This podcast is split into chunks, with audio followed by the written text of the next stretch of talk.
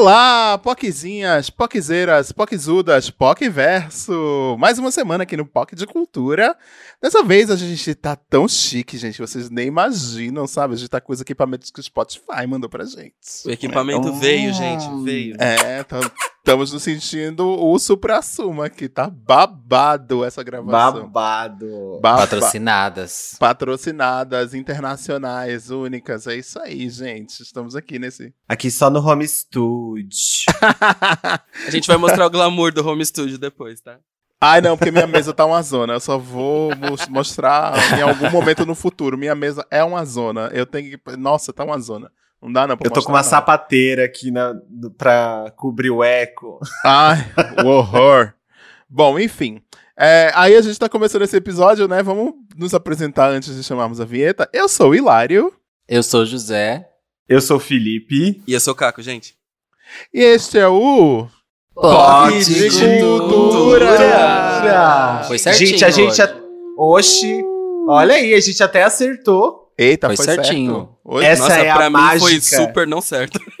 Ah, pra mim também ficou, ficou, ficou fora de sync aqui. Ah, aqui deu certo, gente. Ah, então, Ah, Fernando, então- olha, a gente tem um editor agora, Fernando, você podia ajeitar isso e deixar a gente num sync perfeito, né? E deixar a gente com o cara de tacho aqui, reclamando sempre. Essa é a mágica de ter um patrocinador. De ter um... Patrocinador não, de ter um... Uma Uma- firma. Uma firma. Uma firma. É, uma firma. É, de- Enfim, vamos nessa, então chamar a vinheta. Roda a vinheta aí, Fernando!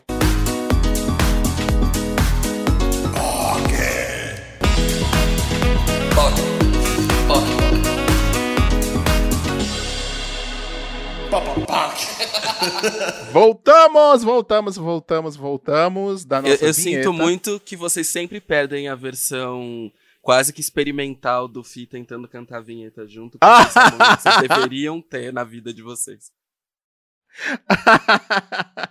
Mas, gente, este episódio, como sempre, tem os recados, né? Que não são do coração, quer dizer, são do coração, mas a gente sempre dá uns recadinhos antes de, antes de passarmos para o nosso conteúdo mesmo.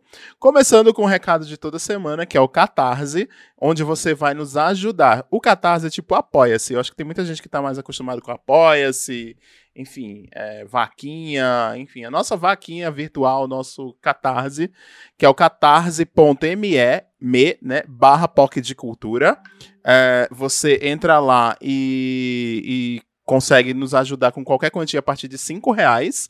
E no Catarse, gente, é muito legal, porque você não paga só com cartão de crédito. Você consegue pagar também com boleto bancário. Então, se você fizer a nossa, fizer parte do POCverso, né, que é o nosso, nossos apoiadores do POCverso, você vai conseguir fazer a assinatura mensal, nos ajudar a receber um boleto todo mês por e-mail para pagar.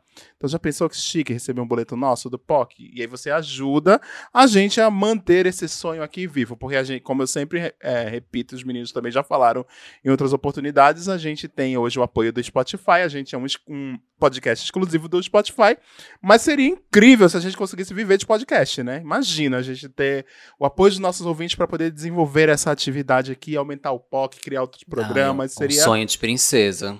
um sonho de princesa nossa. Estávamos falando sobre isso essa semana, né, gente?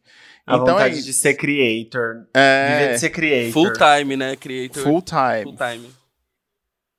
Full Creator- time. É, creator a gente já é, né? É, full time, seria full Mas time. pagar o aluguel sendo creator. É, seria incrível. E aí, pra, pra isso, vocês têm que ajudar a gente lá no, no Catarse. Entra lá, ajuda.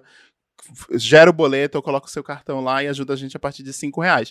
A gente estava discutindo na semana, na semana passada, eu acho que vale a pena a gente rememorar isso aqui, que se a gente chegar num número bom, hoje a gente tem eh, por volta de 10 pessoas que ajudam a gente mensalmente. É um número ok, mas pode ser melhor, né? Se a gente chegar nos 20, Pô, vamos... é, pode ser bem melhor, hein? é, se a gente chegar umas 20 pessoas ajudando todos os meses com 5 reais, que seja, aí a gente cria um grupo no, no Telegram, exclusivo para os apoiadores. O que é que vocês acham? Vocês topam fazer essa, essa com a gente? É só vocês entrarem lá e a gente e a gente cria esse grupo, tá? No Telegram. Gente, a gente jura que vai ser conteúdinho exclusivo pelo menos uma vez por semana. Vai ser assim, ó, videozinho exclusivo do POC. É assim, ó, momento de gravação. É, Prints de conversa. lá, print de conversa. O backstage, entendeu? Coisas assim que vocês nunca viram antes. E poder Nudes. conversar com a gente mais. Nudes. Nudes. Ah, louca. A gente já conversa bastante lá, que eu vou pegar até o gancho do grupo aqui pra falar do nosso grupo no Facebook, que é o PocVerso, que tem hoje quase 650 pessoas. ou A gente já passou disso, eu não lembro agora se a gente já Acho passou. Eu que já acho que já passou. passou, hein? Já passou. Eu acho que, ó, vou- Já vamos passou, fazer- estamos qua Vamos fazer em tempo real, vai. tamo em quase 700 pessoas no, no nosso PocVerso no Facebook, onde você entra é no bit.ly, li é LY, tá? Barra PocVerso, minúsculo, tudo minúsculo. Você entra no qualquer navegador ou no, no celular aí, entra, vai entrar no Facebook, pede pra entrar no grupo, aí depois você vai é, responder uma perguntinha, mas responde a pergunta secreta mesmo lá, tá? Pra entrar. E, e a aí resposta certa, tá? parte. Por favor. É, sim. Mas esta- E estamos aí- em 646, pra ser mais preciso. Ah, então tá Ah, mas até quarta passou. É, 650 a gente vai chegar. Então é isso. Você que quiser fazer parte, o grupo é movimentadíssimo, não é um grupo morto. É um grupo movimentadíssimo. Tem post novo, tem pelo menos. Hoje eu tava vendo, tem, tem de 10 a 12 posts novos por dia no grupo. Então tem muita conversa, muita gente conversando, trocando ideia. Já surgiram casais a partir do grupo, já surgiram Sim. amizades, tem gente é, fazendo troca de. é, de indicações de emprego também. Então tá rolando, viu? Se você não tá Nossa, ainda no gente. PocVerso, entra agora, vem fazer parte dessa comunidade. O PocVerso é gratuito pros nossos ouvintes, tá? Todo mundo que quiser entrar lá e conversar com a gente, tamo lá, conversando com É um vocês. orgulho. É um orgulho. Esse grupo é um orgulho. Isso, o PocVerso é maravilhoso e não é um grupo tóxico LGBT, tá? Porque tem milhões de grupos tóxicos LGBTs por aí, né? A gente sabe bem. Bom, aí pra terminar os nossos recadinhos. Não, terminar não, que ainda tem outro recado depois desse. A gente tem um recado É, do, tem do Spotify. É. A gente tem um recado do Spotify, que o POC de Cultura, como vocês sabem, como vocês estão ouvindo aqui, ele é um exclusivo do Spotify. Então você consegue ouvir a gente e vários outros, outros conteúdos em podcast em áudio lá no Spotify. É só você entrar na, no aplicativo ou no computador ou no celular, entrar lá na lupinha lá embaixo, aí você vai ver podcasts, aí você clica em podcasts, aí depois você vai na aba de exclusivos e originais. Você vai estar com a gente, a gente vai estar lá nessa aba, junto com toda a galera que faz parte dos exclusivos do Spotify, tá? Tem uma galera muito legal, tem assunto pra todo tipo de gente, pra todo tipo de momento, E Tem- pra toda a família. Pra toda a Aqueles- família, exatamente. Tem, tem desde podcast de signo até podcast de finanças, como o da Nath Finanças, por exemplo, e o POC, né? Então entra lá, vai escutar o- os podcasts no Spotify, que tá dando uma força pra podosfera, viu? Tem muita gente que a gente, até a gente mesmo só tá aqui agora por causa do Spotify, né?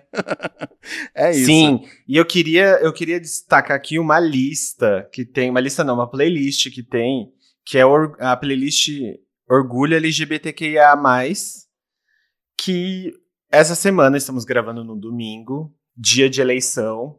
Estão se fechando aqui as urnas já, no- estamos gravando finalzinho de domingo, pra você ver aqui, ó, o trabalho árduo dos creators, 10 e meia da noite, meu amor. Aqui não é brincadeira, não. Um, su- um É. suor de molhar a teta, gente. Assim, com o calor que tá em São Paulo, tá difícil. Mas é por Sim. vocês, meninas. O nosso, a, nosso último episódio está em primeiro lugar na, nessa playlist, o episódio Com a Juva Lauer, de Ala- né? com a Juva Lauer.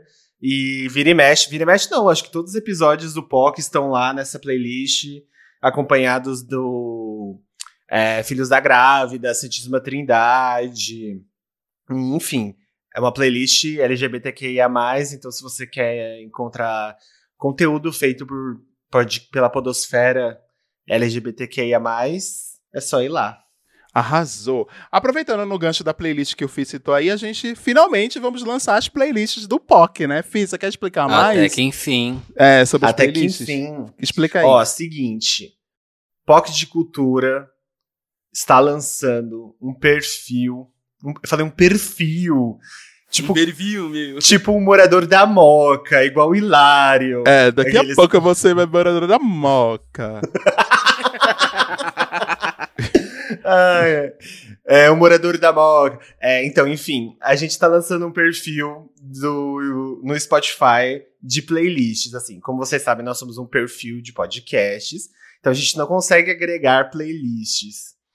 Mas o que a gente consegue fazer é criar um perfil pessoal do POC e montar playlists de músicas pra vocês. Então vão ter playlists nossas, pessoais, e playlists de convidados que já passaram pelo POC e que vão passar ainda. Que vamos obrigar essas pessoas a montar playlists de 15 músicas que definem elas. Então, assim, já tem playlist de gente que a gente já pediu. Mas já tem playlist, por exemplo, montada da Foquinha, da Maíra Medeiros, Da Juva da. Jéssica, da Juva Lauer, da Bárbara. É... Nossas. Nossa, As é, nossas nossa. também, né? As- agora, o perfil que vocês vão ter, vão, vocês vão chegar lá, tem os quatro, tem nós quatro lá. Depois, com o tempo, a gente vai atualizando, vai alimentando. Então, assim, vocês vão poder curtir a- musiquinhas que dizem muito sobre a gente. É, E é isso, gente. É, é mais um conteúdo que o POC se dispõe a criar para vocês, para vocês se conectarem com a gente, porque somos o quê? Incansáveis. A Arrasou. gente, quer, a gente quer trazer vocês pra dentro do quê? Do nosso coração, nesse espaço que a gente tanto ama. Arrasou. Agora vamos o quê? Vamos pra Seu momento, o POC. momento do nosso seu momento POC aqui com esse e-mail delícia que foi mandado pela Thay, que começa o quê? Começa daquele jeito porque o título é Minha sogra é uma madrasta megera e eu sou uma travada. Ansiosíssimo. Esse Amei, nome, adorei. Parece, amei. parece carta da. Como é? Da Nova, né? Aquela revista nova, sabe? Eu, eu, achei, eu achei mais cara de, de. Como é que é o nome daquela lá do Mexeu com você, mexeu comigo? Ah, da A Márcia Márcia Goldschmidt.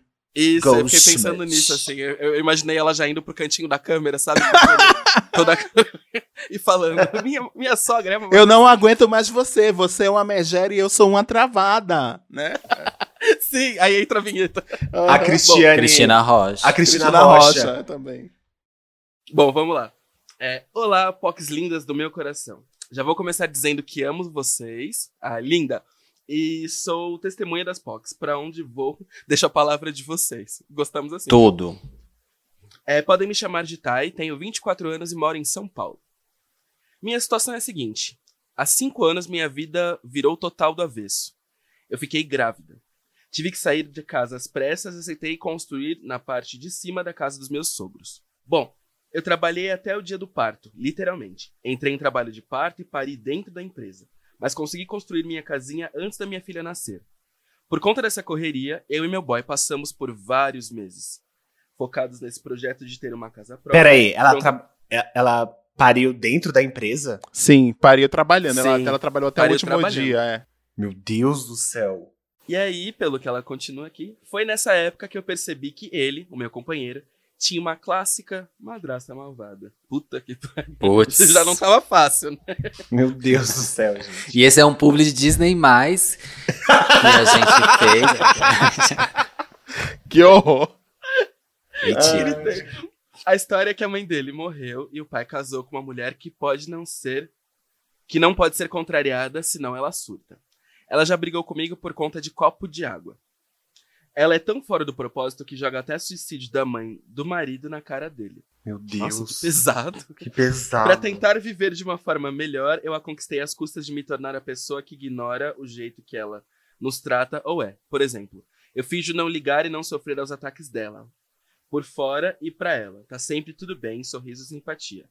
Mas nunca está na verdade. É, realmente, né? Não há quem aguente ficar lidando com uma, uma pessoa completamente descompensada. Ela coloca aqui que já são cinco anos vivendo assim. Ela ama minha filha e minha filha ama ela, mas a cada dia fica mais difícil fingir que aceito tudo e engolir esses sapos. São anos vivendo assim que eu não consigo reagir mais. Parece que viver essa vida de fingimento me modificou. Nunca fui essa pessoa travada que me tornei. Não me orgulho dessa atitude falsa com ela, mas sabe quando você precisa de paz? Não tenho. é, não, não temos possibilidade de mudar agora. Estamos juntando grana para isso. O que eu precisava mesmo era mostrar para ela que eu não sou uma idiota total. Ela vive dizendo que me ama porque sou boazinha, e toda a família diz que não sabe como eu consigo lidar com aquele demônio. Me ajudem, como eu faço é, isso sem começar uma guerra? Vocês já lidaram com alguém assim? É, beijo, amo todos vocês muito. Ai, Thay, que fofa. Mas assim, caralho, hein? Meu Deus. Tá, tá osso a situação aí. Tá, eu quero Olha. pegar agora um Uber e te resgatar. Te pedir pra Né, jogar os cabelos. É. Mas vai ela, o marido e a filha, tá? Não vai só ela, não. Sim, exato. Ah, Não, tá. pedir pra ela jogar os cabelos dela Ah, tá. e resgatar ela dessa ma ma- madrasta. Madrasta má, né? Da Branca de. Neve. Sim. No caso, a gente misturou três. três, Três contos de fadas diferentes. Mas, meu Deus, gente. Não, a eu, gente- você- olha, particularmente, particularmente, eu nunca vivi uma situação assim com alguém que, desse nível.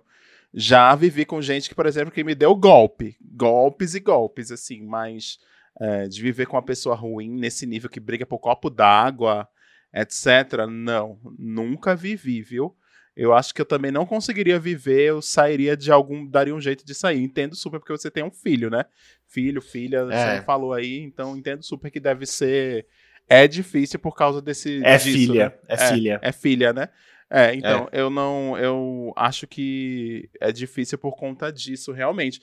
Mas o que eu posso te dizer, de, te dar de conselho é que traça um objetivo. O seu objetivo, por exemplo, é sair em um ano. Entendeu? E aí luta nesse um ano para vocês juntarem a grana que vocês precisam para sair, entendeu? Não coloca como é, indeterminado não esse tempo não. Você tem que traçar um objetivo mesmo, sabe? É, que aí você vai conseguir correr atrás desse objetivo. Se você não conseguir 100% do objetivo, se você conseguir 50% já é alguma coisa. Você dá fazer, se virar de algum jeito, entendeu? Acho que isso poderia ser um. Eu, eu particularmente trabalharia dessa forma, fa- faria desse jeito, nos seus meninos. É, eu acho que é uma situação bem complicada realmente, né? Então, inclusive porque você, como você disse, sua filha ama ela, né? E, e você acha que ela ama sua filha também. É, mas acho que você já tá no caminho, né? Vocês já estão pensando em se mudar, vocês já estão juntando dinheiro para isso. E eu sou muito da opinião de que não botar lenha nas coisas, sabe? É, é uma merda. Eu não acho você uma pessoa travada, porque vista a situação, você não tem para onde ir agora. Então, é sempre melhor você deixar as coisas o mais tranquilo possível. Se ela não é uma pessoa tranquila, se ela é uma pessoa escrota, aí é um problema dela, né? Então, acho que, tipo, você tentar sempre fugir de briga e, e não, não ten- tentar não lidar muito com ela. Eu sei que ela mora embaixo da sua casa, mas assim, é, o máximo que você conseguir fugir, eu acho é o essencial e você vai aguentando até vocês conseguirem mudar e aí, tipo, se ver livre. E é isso aí. Eu também não sei qual é a relação do seu marido com ela, se é próximo também, porque isso tá, às vezes dificulta as coisas, né? Mas acho que. Eu sou, eu sou totalmente contrário do José em todos os- esses aspectos que ele falou, porque eu sou uma pessoa que não fuge de briga, mas nesse nesse nesse cenário, ah, num momento que você não pode fazer muita coisa, a não ser sei lá, enfrentar isso de cabeça erguida e, e tentar seguir em frente até isso acabar. É, não tem muito o que fazer por enquanto. Então, eu vi, eu vi aqui no que você fala durante a sua. é, eu vi aqui que durante você escreve que você fala que só quer paz. Cara, Thay, é, a nossa paz não tem preço. Então, tipo, às vezes a gente precisa só tentar respirar e ficar passando pelos dias. Eu acho que, como o Hilário disse, e eu acho que foi muito bem colocado, é traçar um tempo. E eu acho que colocar isso como objetivo e vai te dar mais força assim para passar por isso assim. Então assim, se você falar assim, ó, eu não sei o nome do seu marido, mas assim, vamos supor que o nome dele é Antônio. Antônio. não sei porque eu pensei em Antônio. É, Antônio. É, a gente vai sair daqui ao- em um ano. Então, nesse um ano, você vai ter um ano para passar por todas essas coisas. Você vai passar raiva, você vai conseguir jogar uma indireta um dia, você vai conseguir é, ter um argumento contra ela um dia. Um dia você não vai ter um argumento, aí você vai passar por uma coisa chata, aí você vai chorar ou ficar mal. No outro dia você vai ter um dia de paz. Então aí você vai passando pelos dias e você vai meio que fazendo aqueles calendários, sabe? Tipo de Orange is the New Black fazendo a prisão, assim, você vai contando os dias que faltam. E isso vai se tornando menos, sei lá, sufocante para você e pro futuro da sua filha, que eu imagino que deve ser meio chato, né? Você pensar que ela tá crescendo num, num ambiente tão. Ah, tão Exato. hostil, né? É, Exato, é, contas. é hostil, né? Tipo, porque assim, uma hora ou outra ela vai acabar percebendo e, e isso afeta. Então, por experiência própria, tipo assim, a minha experiência com a minha mãe, a gente se, a gente brigava muito. Quando a gente se separou, isso só uniu a gente. Talvez até aconteça com vocês. Talvez ela sinta falta de você e vocês consigam se relacionar de uma maneira diferente. Pode ser que as coisas melhorem. E você também encontra sua paz, então é, acho que o momento é de respirar mesmo e tentar passar um dia pelo outro. Eu vou dar um conselho muito, muito, muito é, soft da minha parte, mas eu acho que é importante. Eu tava fuçando aqui, a Thay, ela sempre comenta nossas coisas, então agora eu, eu linkei nome à pessoa, também fica um pouco mais fácil, porque a, a minha imagem mental tá vindo da sua cara, Thay. Então, ouve, ouve aí. É, eu acho que assim, nenhum mal dura pra sempre, a gente sabe disso. Por mais que uma situação ela esteja ruim, da forma como ela tá, da forma como ela se apresenta, isso não quer dizer que isso vá ser pra sempre, que vai durar tanto tempo assim. É difícil você estar numa situação dessa com alguém dentro da sua casa porque você não tem a liberdade de poder falar o que você realmente está pensando ou realmente está sentindo.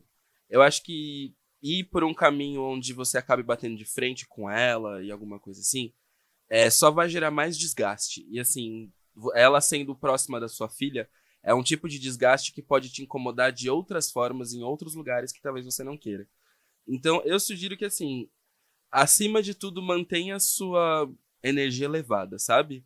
É, é, esteja superior ao que tá acontecendo, mas não da forma como você tá, que isso ainda te machuca e ainda te maltrata, mas assim, entenda que ela tá numa fase evolutiva da vida dela baixa, que pra ela esse tipo de comportamento é um comportamento correto e que tá tudo certo, sabe? Mas assim, entenda que você é acima disso, que você entende que isso não tem a ver contigo, que essa história não tem a ver com você, mas que, assim, né, é, ela é esse espírito obsessor safado aí que precisa dessa atenção, dessa luz, e você não precisa disso. Então, entenda isso também, porque eu acho que ajuda um pouco a tornar o ponto todo mais leve. Eu acho que sim. é, Namastê. De alguma, de alguma forma, como os meninos falaram, eu acho que tem que sim rolar, um, sabe, uma cutucada no, no teu boy e falar assim, ô. e aí, ô seu calhorda, você não vai fazer nada, não? Ó, acorda pra vida, que- ô. É, porque eu acho que assim, é, quem deveria estar lutando pela qualidade de vida da sua filha não deveria ser só você. Sabe? Isso, se isso de alguma forma te coloca em xeque em relação a isso, ele também tem que estar presente para tomar essa decisão e fazer alguma coisa. É, eu acho realmente, como os meninos falaram, como o Hillary falou principalmente, que à medida que você tiver uma meta, isso passa a ser mais tangível e menos problemático. É, até complementando a ideia que o Fih falou do tal do calendário, eu ia também dar uma baseada também em saúde mental, por quê? Porque eu tô muito espiritualizado. É, você usar o aplicativo chamado Dailies. Eu já citei ele aqui como dica das POC anteriormente, mas né, não vale a pena, aliás, vale a pena repetir aqui. É, ele é um aplicativo onde você consegue colocar como você está se sentindo, o que você fez no dia e é, um breve relato sobre o que aconteceu. Até mesmo para você avaliar como tá a sua cabeça, se isso de fato está sendo um ponto que está fudendo seus dias e tudo mais porque também é, é importante você manter a sua saúde mental em dia, sabe? Manter você sempre, sabe, no, num refresh, assim, da saúde mental. Por quê? Porque no dia que a sua saúde mental não tá legal, vai ser no dia onde ela vai conseguir pesar na sua. E toda vez que isso acontecer, isso vai te doer de formas inimagináveis. Então, assim, pensa nisso, depois conta pra gente o que rolou, que eu tô interessado em saber, tá bom? Beijo e boa sorte. E um beijo pra sua filha. Beijo. Beijo, Thay. Então agora vamos pra curiosidade da semana. Bora, bora. É, você não pode ser POC sem saber que, em 2018, o periódico The Lancet Child and Adolescent Health realizou um estudo com mais de 5 mil pessoas entre 10 e 21 anos no Reino Unido, chegando à conclusão de que jovens que se identificam com alguma minoria sexual ou têm dúvidas sobre a sua orientação sexual vivenciam mais sintomas depressivos e relatam mais casos de autoflagelação do que seus colegas de escola e início da idade adulta. Foda, né? E é pegando gancho nessa curiosidade, no mínimo triste, é, que a gente vai falar sobre adolescência e escola e como é ser uma pessoa LGBT ou estar se descobrindo na escola e especificamente em relação aos outros colegas, em relação à vivência, à solidão que a gente passa, mesmo não tendo saído do armário ainda. E aí, meninos? É, a gente vai falar disso e vai falar de coisas boas também, né? Sim, lógico. Bo não boas, porque esse período também é um período meio mais trash, né? Trashzão, assim, mas. Mas para passar um pouquinho de raiva, né? Eu mas eu te... é, é um- Vocês têm saudade da adolescência? Partes Nenhuma. dela, sim. parte, sim. Assim, eu tenho, eu tenho saudade da narrativa como. Assim, melhor explicando. Se eu tivesse a oportunidade de viver a adolescência de novo, com os olhos que eu tenho hoje, seria incrível. Mas Ah, não quer sim. dizer que tenha sido. é, não foi de todo ruim. Mas tem coisas das quais eu não me permitiria passar, por exemplo. Sabe, eu acho que tem muita coisa que eu aprendi com o Caio adolescente que hoje eu falo, ainda bem que eu passei por isso, porque, pelo amor de Deus, eu me daria uns tapas na cara, sabe? Vários, assim. Então, eu, eu gosto de muita coisa da minha adolescência, mas tem muita coisa que eu olho meio cringe, assim, sabe? Meio tipo, puta que pariu, por que, que eu fiz isso? Aí é, aí é foda. É, não, não tem como não sentir esse, essa sensação, sabe? Às vezes é esquisito. Nossa, super compartilho da mesma. é, eu, sou, eu compartilho disso também. Que se eu tivesse a minha cabeça de hoje e fosse viver minha adolescência, eu faria algumas coisinhas diferentes. Não todas, porque eu acho que para eu chegar até aqui, essa foi uma fase muito importante. É, e até quando a gente estava discutindo fazer essa pauta ou não, é, eu estava comentando que a minha adolescência ela foi muito. Ela foi legal, assim. A minha fase de escola, por exemplo, na escola eu não tinha quase nenhum problema, muito pelo contrário é, com essa questão de sexualidade, nada disso. Claro que tinha uma outra brincadeira sem graça, uma outra pessoa que falava, etc. E eu ficava triste. minha mãe, que tá ouvindo aí, me defendia às vezes, às vezes não. É, mas a, a minha escola foi uma escola totalmente diferente de boa parte das pessoas LGBTs que existem por aí, né? Que é uma fase bastante traumática para a maioria de nós e, com- e eu imagino que para essas pessoas seja muito difícil. Mas, assim, a fase adolescente como um todo, é, eu, ter, eu tive bem altos e baixos, assim, bastante baixos e bastantes altos também. Se, se fosse possível ter isso, mas nunca é possível, né? A gente sempre vai ficar pensando no si. E esse Aham. si aqui não existe, né? Esse é um ponto. É, eu, eu tenho uma relação meio ambígua, assim, de saudade com a minha escola e a minha adolescência. Na real, a minha adolescência foi bem escrota, porque teve toda a questão da sexualidade, eu só me assumi aos 17 anos, então eu passei a minha adolescência e pré-adolescência inteira com, com esse, essa angústia escrota de, de não poder ser quem eu realmente era, ou não Eu também. entender o que, que eu era, é, e medo de, de falar pra alguém sobre isso e me afastar de todo mundo. Tanto que tem, tem muito isso, né? É, a, a minha solidão, ela foi muito pré-armário, pré-saída do armário. Eu, eu, eu me sentia mais sozinho antes de sair do armário do que depois que eu saí do armário. Porque eu meio que me excluía das coisas, né? Eu meio que me excluía dos assuntos, eu meio que me excluía porque eu não queria de jeito nenhum dar pinta. Eu não era uma pessoa afeminada, então eu não queria de jeito nenhum dar pinta.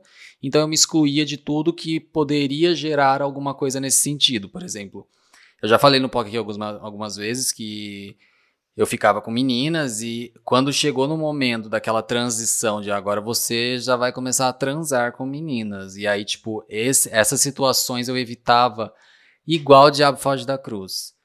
Eu fugia de todas as situações que poderiam gerar uma coisa assim. Eu inventava milhares de desculpas pra não sair e porque eu sabia que a galera tava saindo pra transar e, e, e, tipo foi isso. E eu, eu era uma pessoa muito escrota também. Eu tinha muitos preconceitos e mais por, por não não conviver com diversidade, por achar que tudo era errado e eu era uma pessoa super diferentona, porque eu era, falava, era escroto, que eu fazia piada escrota, e mais aquela leva que você vai de, sabe, da galera, todo mundo tá falando assim, então eu vou falar também, então eu tinha zero esclarecimento das coisas, então isso eu não tenho saudade, sabe, a pessoa que eu me tornei hoje, e eu, eu dou crédito por, ter, por ser uma pessoa LGBTQIAP+, de eu saber tudo que eu sei hoje e ter aprendido tudo que eu aprendi hoje, e, as, e reconhecer tudo que eu errei, tudo que eu falei de merda, é, eu, eu reconheço que é por causa de eu ser uma pessoa LGBTQIA+. Talvez se eu fosse hétero, eu não teria me importado em pesquisar sobre, assim como eu conheço várias pessoas com quem eu convivia que são escrotas até hoje, né? E, Sim, super e entendo. É, e aí, tipo, porque da minha escola eu tenho saudade porque a gente era uma turma muito pequena, sabe? Então nós éramos muito amigos, embora hoje em dia que eu falo frequentemente é uma pessoa só, que é a Camila, que é minha amiga até hoje. Mas é, eu sinto saudade dessa parte, não porque eu não sofri realmente na escola, não sofri homofobia, essas coisas, até porque eu não me identificava como uma pessoa gay, eu escondia isso até quando deu. Uhum. Como vocês já sabem, já estão assim, um pouquinho carecas de saber, é, eu já contei aqui algumas vezes no POC, a minha adolescência teve aquele momento que eu passei todos aqueles. A, a, aquela situação conturba, conturbada com a minha mãe, que eu tive a situação é, que rolou exorcismo, ela tentou. Ela jogou um carro em cima de mim, tentou me atropelar. É, tive muitas brigas, assim, seguidas, anos e anos, assim, tipo, uns três anos seguidos de brigas incansáveis, assim, com a minha mãe. Então, esse foi um momento extremamente conturbado para mim, mas ao mesmo tempo, e eu não tô jogando aqui, tipo assim, eu odeio, porque eu odeio esse discurso que, ai, nos momentos de dificuldade são os momentos que a gente mais cresce, blá blá blá blá blá blá. Assim, eu acho esse discurso, apesar de ser muito verdade, porque a gente realmente cria uma casca dura demais é, eu acho que não deveria ser assim. É, eu acho não, né? Não deveria ser assim, porque enquanto você olha outras pessoas crescendo de maneiras saudáveis, outras crianças é, crescendo sobre redomas, sobre bolhas tão privilegiadas e tão é, cheias de amor e cheias de, de privilégios, né? Assim, tipo, a gente vê em todas as escalas possíveis crianças adquirindo todos os tipos de, de é, amor, é, privilégios financeiros, sentimentais, blá blá blá. E elas crescem felizes, e, enfim, elas estão, às vezes, no, nos mesmos patamares que você tá. Não às vezes nos mesmos patamares intelectuais e, né, não, não às vezes na, nas, não adquirem os mesmos ensinamentos que você tem sobre a vida, mas isso também é muito um papo mais é um, um, papo muito mais denso sobre também o que é certo e errado, né? Que a gente não vai entrar aqui, mas enfim, a gente adquire muito mais uma cascadura. Então, existe muito o lado que, por exemplo, a gente tem que se preocupar muito mais cedo com muito mais coisas que, sei lá, pessoas é, heterossexuais não precisam. É, os meninos, por exemplo, o Hilari e Caco, precisam se, é, se preocupar com coisas que pessoas brancas não precisam. Então, assim a cabeça de crianças, adolescentes, é, na escola, é, enfim, precisa Nossa, ser preparada. Posso até fazer um, um side comment nisso? É. é. Você virou e falou isso? Então, foi na adolescência, eu tinha esquecido isso, assim, pra ver como não. É, é bizarro, mas assim, vai de todo encontro com o que você falou. Eu, quando eu, eu, eu, eu, falei já algumas vezes sobre esse caso, mas eu acho que eu nunca entrei a fundo nele, mas eu não vou entrar a fundo nele no sentido de negatividade, tá? Eu vou só fazer um breve resumo do que aconteceu. É, quando eu era adolescente, eu tinha por volta de 14 anos, eu fui colocada numa comunidade nazista do Orkut, já comentei aqui já. E a comunidade tinha o título do seguinte: Se algum deles já te fez mal, vingue-se no pretinho. Eram 10 perfis escolhidos a dedo de pessoas pretas, entre as mais diferentes idades e tal, mas o meu era o primeiro perfil. E aí, dentro desse perfil, não tinha necessariamente um motivo do qual a seleção, eu procurei para ler e saber se tinha um motivo. mas não tinha um motivo por conta da seleção. Era só um rolê de, olha, a gente quer se vingar em cima dessas pessoas, porque essas pessoas são pretas, simplesmente. E aí, com. Né, imagina isso com 14 anos. Eu, com 14 anos, eu recebia de 2 mil a 3 mil mensagens de ódio por dia. Então, assim, de tudo que um racista pode chamar uma pessoa possível, eu li isso de diferentes pessoas. Então, assim, para mim foi um rolê muito louco, porque me atravessou. Por mais que a questão da sexualidade já me atravessasse desde muito cedo, mesmo sem definição, mas já me atravessasse desde muito cedo, eu nunca. Assim, o que me acontecia de situação homofóbica eram situações homofóbicas que, sei lá, escola, sabe? Do tipo, ah, se eu vi um viadinho, um boiola, não sei o que e tal.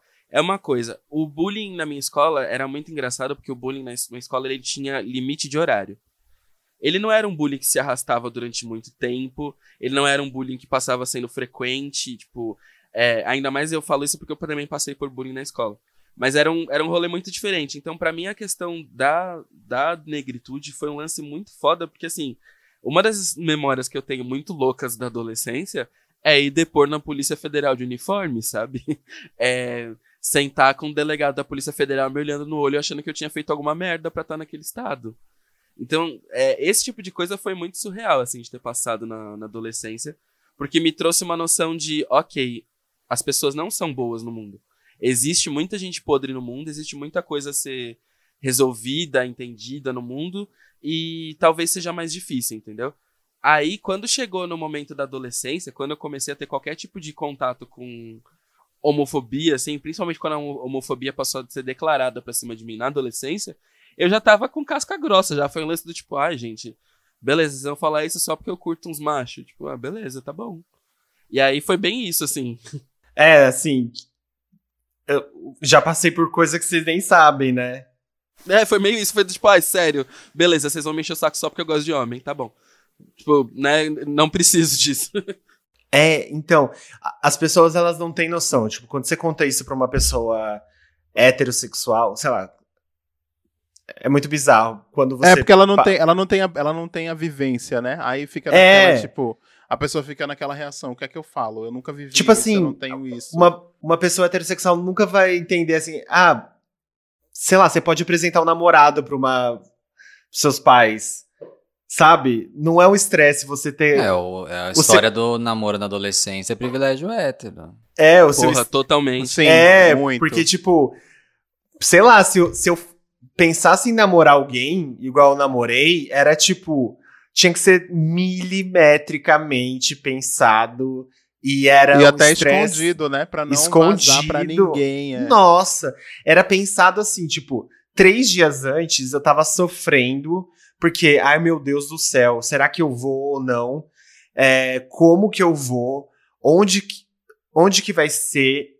Tipo, que horário que eu posso ir que, assim, é o mais vazio possível? Tipo, como que eu vou fazer para as pessoas não descobrirem? É um negócio que, assim, é milimetricamente calculado que parece que eu tô cometendo um crime. É, a sensação é essa, porque parece que você não tá. Tipo, hoje você olha assim, sei lá, tipo, aquele vídeo do, do menino tendo uma festa da Pablo Vittar. E ele tá, tendo, ele tá comemorando os 13 anos dele, eu acho. E ele tá com o namoradinho dele. Tipo, vocês lembram desse vídeo? Sim, Sim esse é vídeo. maravilhoso. É, é maravilhoso, gente. Tipo assim, sabe? Uhum. Olha, olha pra trás, velho. Eu com 13 anos os meus 13 anos foi literalmente a primeira vez que eu pensei em me matar, assim, a primeira vez que eu questionei na minha cabeça assim, será que a minha vida vale a pena? Porque foi a primeira vez que eu vi um primo falar assim que é, esse tipo de coisa não deveria existir no mundo e essas pessoas deveriam morrer, assim. E aí eu fiquei questionando assim, putz, não tem ninguém na minha família que vai nunca me apoiar. E isso que o Caco falou da Polícia Federal, lógico, não tô querendo nem de perto colocar em, em comparação. Mas a vez que eu fugi de casa. Fugi de casa, não. É tão louco, é tão bizarro isso, porque eu não fugi de casa, mas a, a, toda a situação foi colocada como se eu tivesse fugido de casa. Minha mãe me expulsou de casa. A minha tia, nesse dia, jogou um copo de água na minha cara é, e falou assim: a Bíblia não sei o que diz que não sei o que, blá, blá blá blá blá. Aí eu falei assim: a Bíblia também diz que adultério é pecado e você traz seu marido com todo mundo, que todo mundo sabe, e ela tá com um copo de água na minha cara. Aí a minha mãe quebrou um, um, um aparelho de som que eu tinha, jogou na parede e falou assim: sai dessa casa agora, que não sei o que, você não mora mais aqui. Eu tinha 15 anos. Eu peguei, tipo, eu não peguei nem, nem roupa, assim. Sabe quando você só pega algum, algumas coisas por efeito, pelo efeito de pegar, eu peguei uma mochila que eu tinha, era uma mochila, eu lembro dos detalhes desse dia. Eu peguei uma mochila preta e amarela que eu tinha. Eu comecei a catar qualquer coisa que tinha dentro das gavetas. Eu peguei o meu MP3, a minha bicicleta e fui dar o rabo por aí. Mentira. O meme do Come By Name. Pegou a bicicletinha e foi dar o rabo por aí. É... Não, eu fui pe... eu peguei minha bicicleta e saí sem rumo, tipo, pela cidade. Era uma cidade interior. É... Com 15 anos. Tipo assim, sem rumo. Nisso eu fui parar na casa da minha professora, já contei essa história aqui da minha professora, como a minha professora de inglês foi uma pessoa essencial na minha vida, na minha, na minha descoberta e, no, e como ela me ajudou a ter um, momento de paz durante a minha adolescência.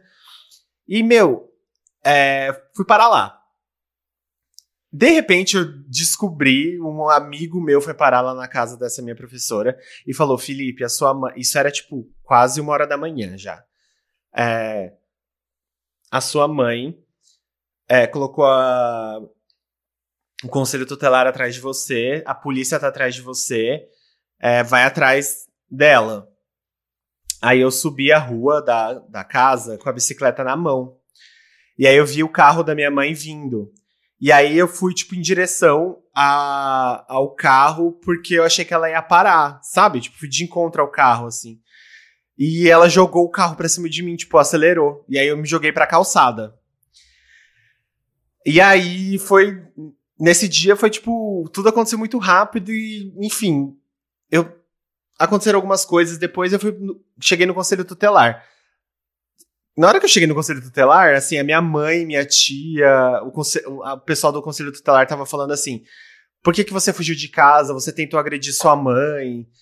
A história tava toda contada como se eu tivesse fugido de casa, eu tivesse. É, eu tivesse tentado agredir minha é mãe. É sempre uma agre... versão que não é a versão de é, fato, né?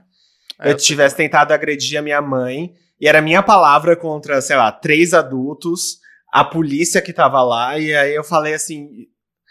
É, eles estavam implorando, falando, implorando, eles estavam falando assim, me pressionando para contar a, a, minha versão da história. Eu, fa eu falei assim: vai adiantar eu contar alguma coisa? Tipo assim, vai resolver eu contar alguma coisa? Porque vocês estão me contando versões diferentes é, você tá me induzindo a contar uma coisa que não é verdade. Eu falei pro psicólogo da, da, do conselho tutelar. E, enfim, eu não vou, tipo, qualquer coisa que eu vou falar aqui vocês vão desmentir. E aí, na hora que eu saí da, do conselho tutelar, a cidade inteira, porque era uma cidade muito pequena, assim, tipo, tinha polícia, tinha bombeiro, tipo, um monte de gente olhando, parecia uma cena, parecia que, tipo, tinha acontecido um crime na cidade. É, e um monte de gente olhando, assim, sabe? Daquele dia, então, ficou, tipo, um grande estigma na cidade, assim, sobre, sobre mim, sabe? Tipo, as pessoas me colocaram como um agressor da minha mãe. Eu virei, tipo, uma pessoa. Um, eu fiquei famoso na cidade, basicamente. Só que por uma coisa. Primeiro, fiquei famoso por ser gay numa cidade do interior, que isso é perigosíssimo e, e, e assim, é, você não sabe o que pode acontecer com você. E por ter tentado bater na minha mãe e fui parar no conselho tutelar e ter fugido, enfim, uma história totalmente absurda. E aí foi isso, sabe? As coisas que a gente tem que passar por 15 anos, coisas que, por exemplo, pessoas é, que não vivem na nossa pele e aqui fazendo todas a, os recortes, como o Caco falou, que ele, o que ele passou, que eu nunca vou saber, o José nunca vai saber. A gente vai, a gente vai tendo que ouvir das outras pessoas para entender e uma pessoa heterossexual nunca vai saber o que, que, é isso, nunca vai saber qual é a pressão de ter que encontrar um, um namorado porque você sente necessidades como adolescente, você quer na, você começa a se apaixonar, você começa a ter desejos sexuais e assim, você tem que duelar contra isso. Ou você se reprime muito e aí você luta contra todos aqueles desejos assim, tipo assim, eu não vou ficar com ninguém, porque eu preciso. E aí você você vê esse monte Você de acaba adulto, se anulando, né? Você- e aí, e aí é- são aí que surgem, tipo, esses vários de pessoas que vão ter vida sexual e vida amorosa com 30, 35, 40 anos e que Aham. vão viver e vão viver a adolescência deles com essa idade, sabe? A gente vê, tipo, um monte de gente, um monte de homem gay, principalmente, com 40 anos, tendo atitudes de adolescente. E a gente julga. Só que é por isso, porque com 16, 17 anos, eles não estavam tendo uma vida de adolescente. Não que a falta de tavam- bom senso exija, né, né, uma passada de pano, mas a gente entende que É. tem problemáticas aí. É, tem, tem, existem as problemáticas. E, e, tipo, mas, sei lá, com 17 anos, provavelmente ele tava anulando totalmente a vida dele, sabe? Pra, pra, pela família, pelo, pelos parentes, pelos amigos, pela escola. Era até um gancho que eu ia falar do ponto que o José falou, que assim, eu também passei muito pelo rolê de fingir sexualidade e me envolver com meninas e tal. É, eu- hoje em dia são, são duas amigas, assim, do tipo, colegas de, de escola, assim, das antigas. Porque uma delas eu tenho um carinho muito grande, não que a outra não tenha, mas eu tenho um carinho muito grande, a gente ainda se fala tal, tudo legal. E eu, eu não esqueço a vez quando eu fui ficar com ela, né? E assim, a é, heterossexualidade compulsória é o máximo, né?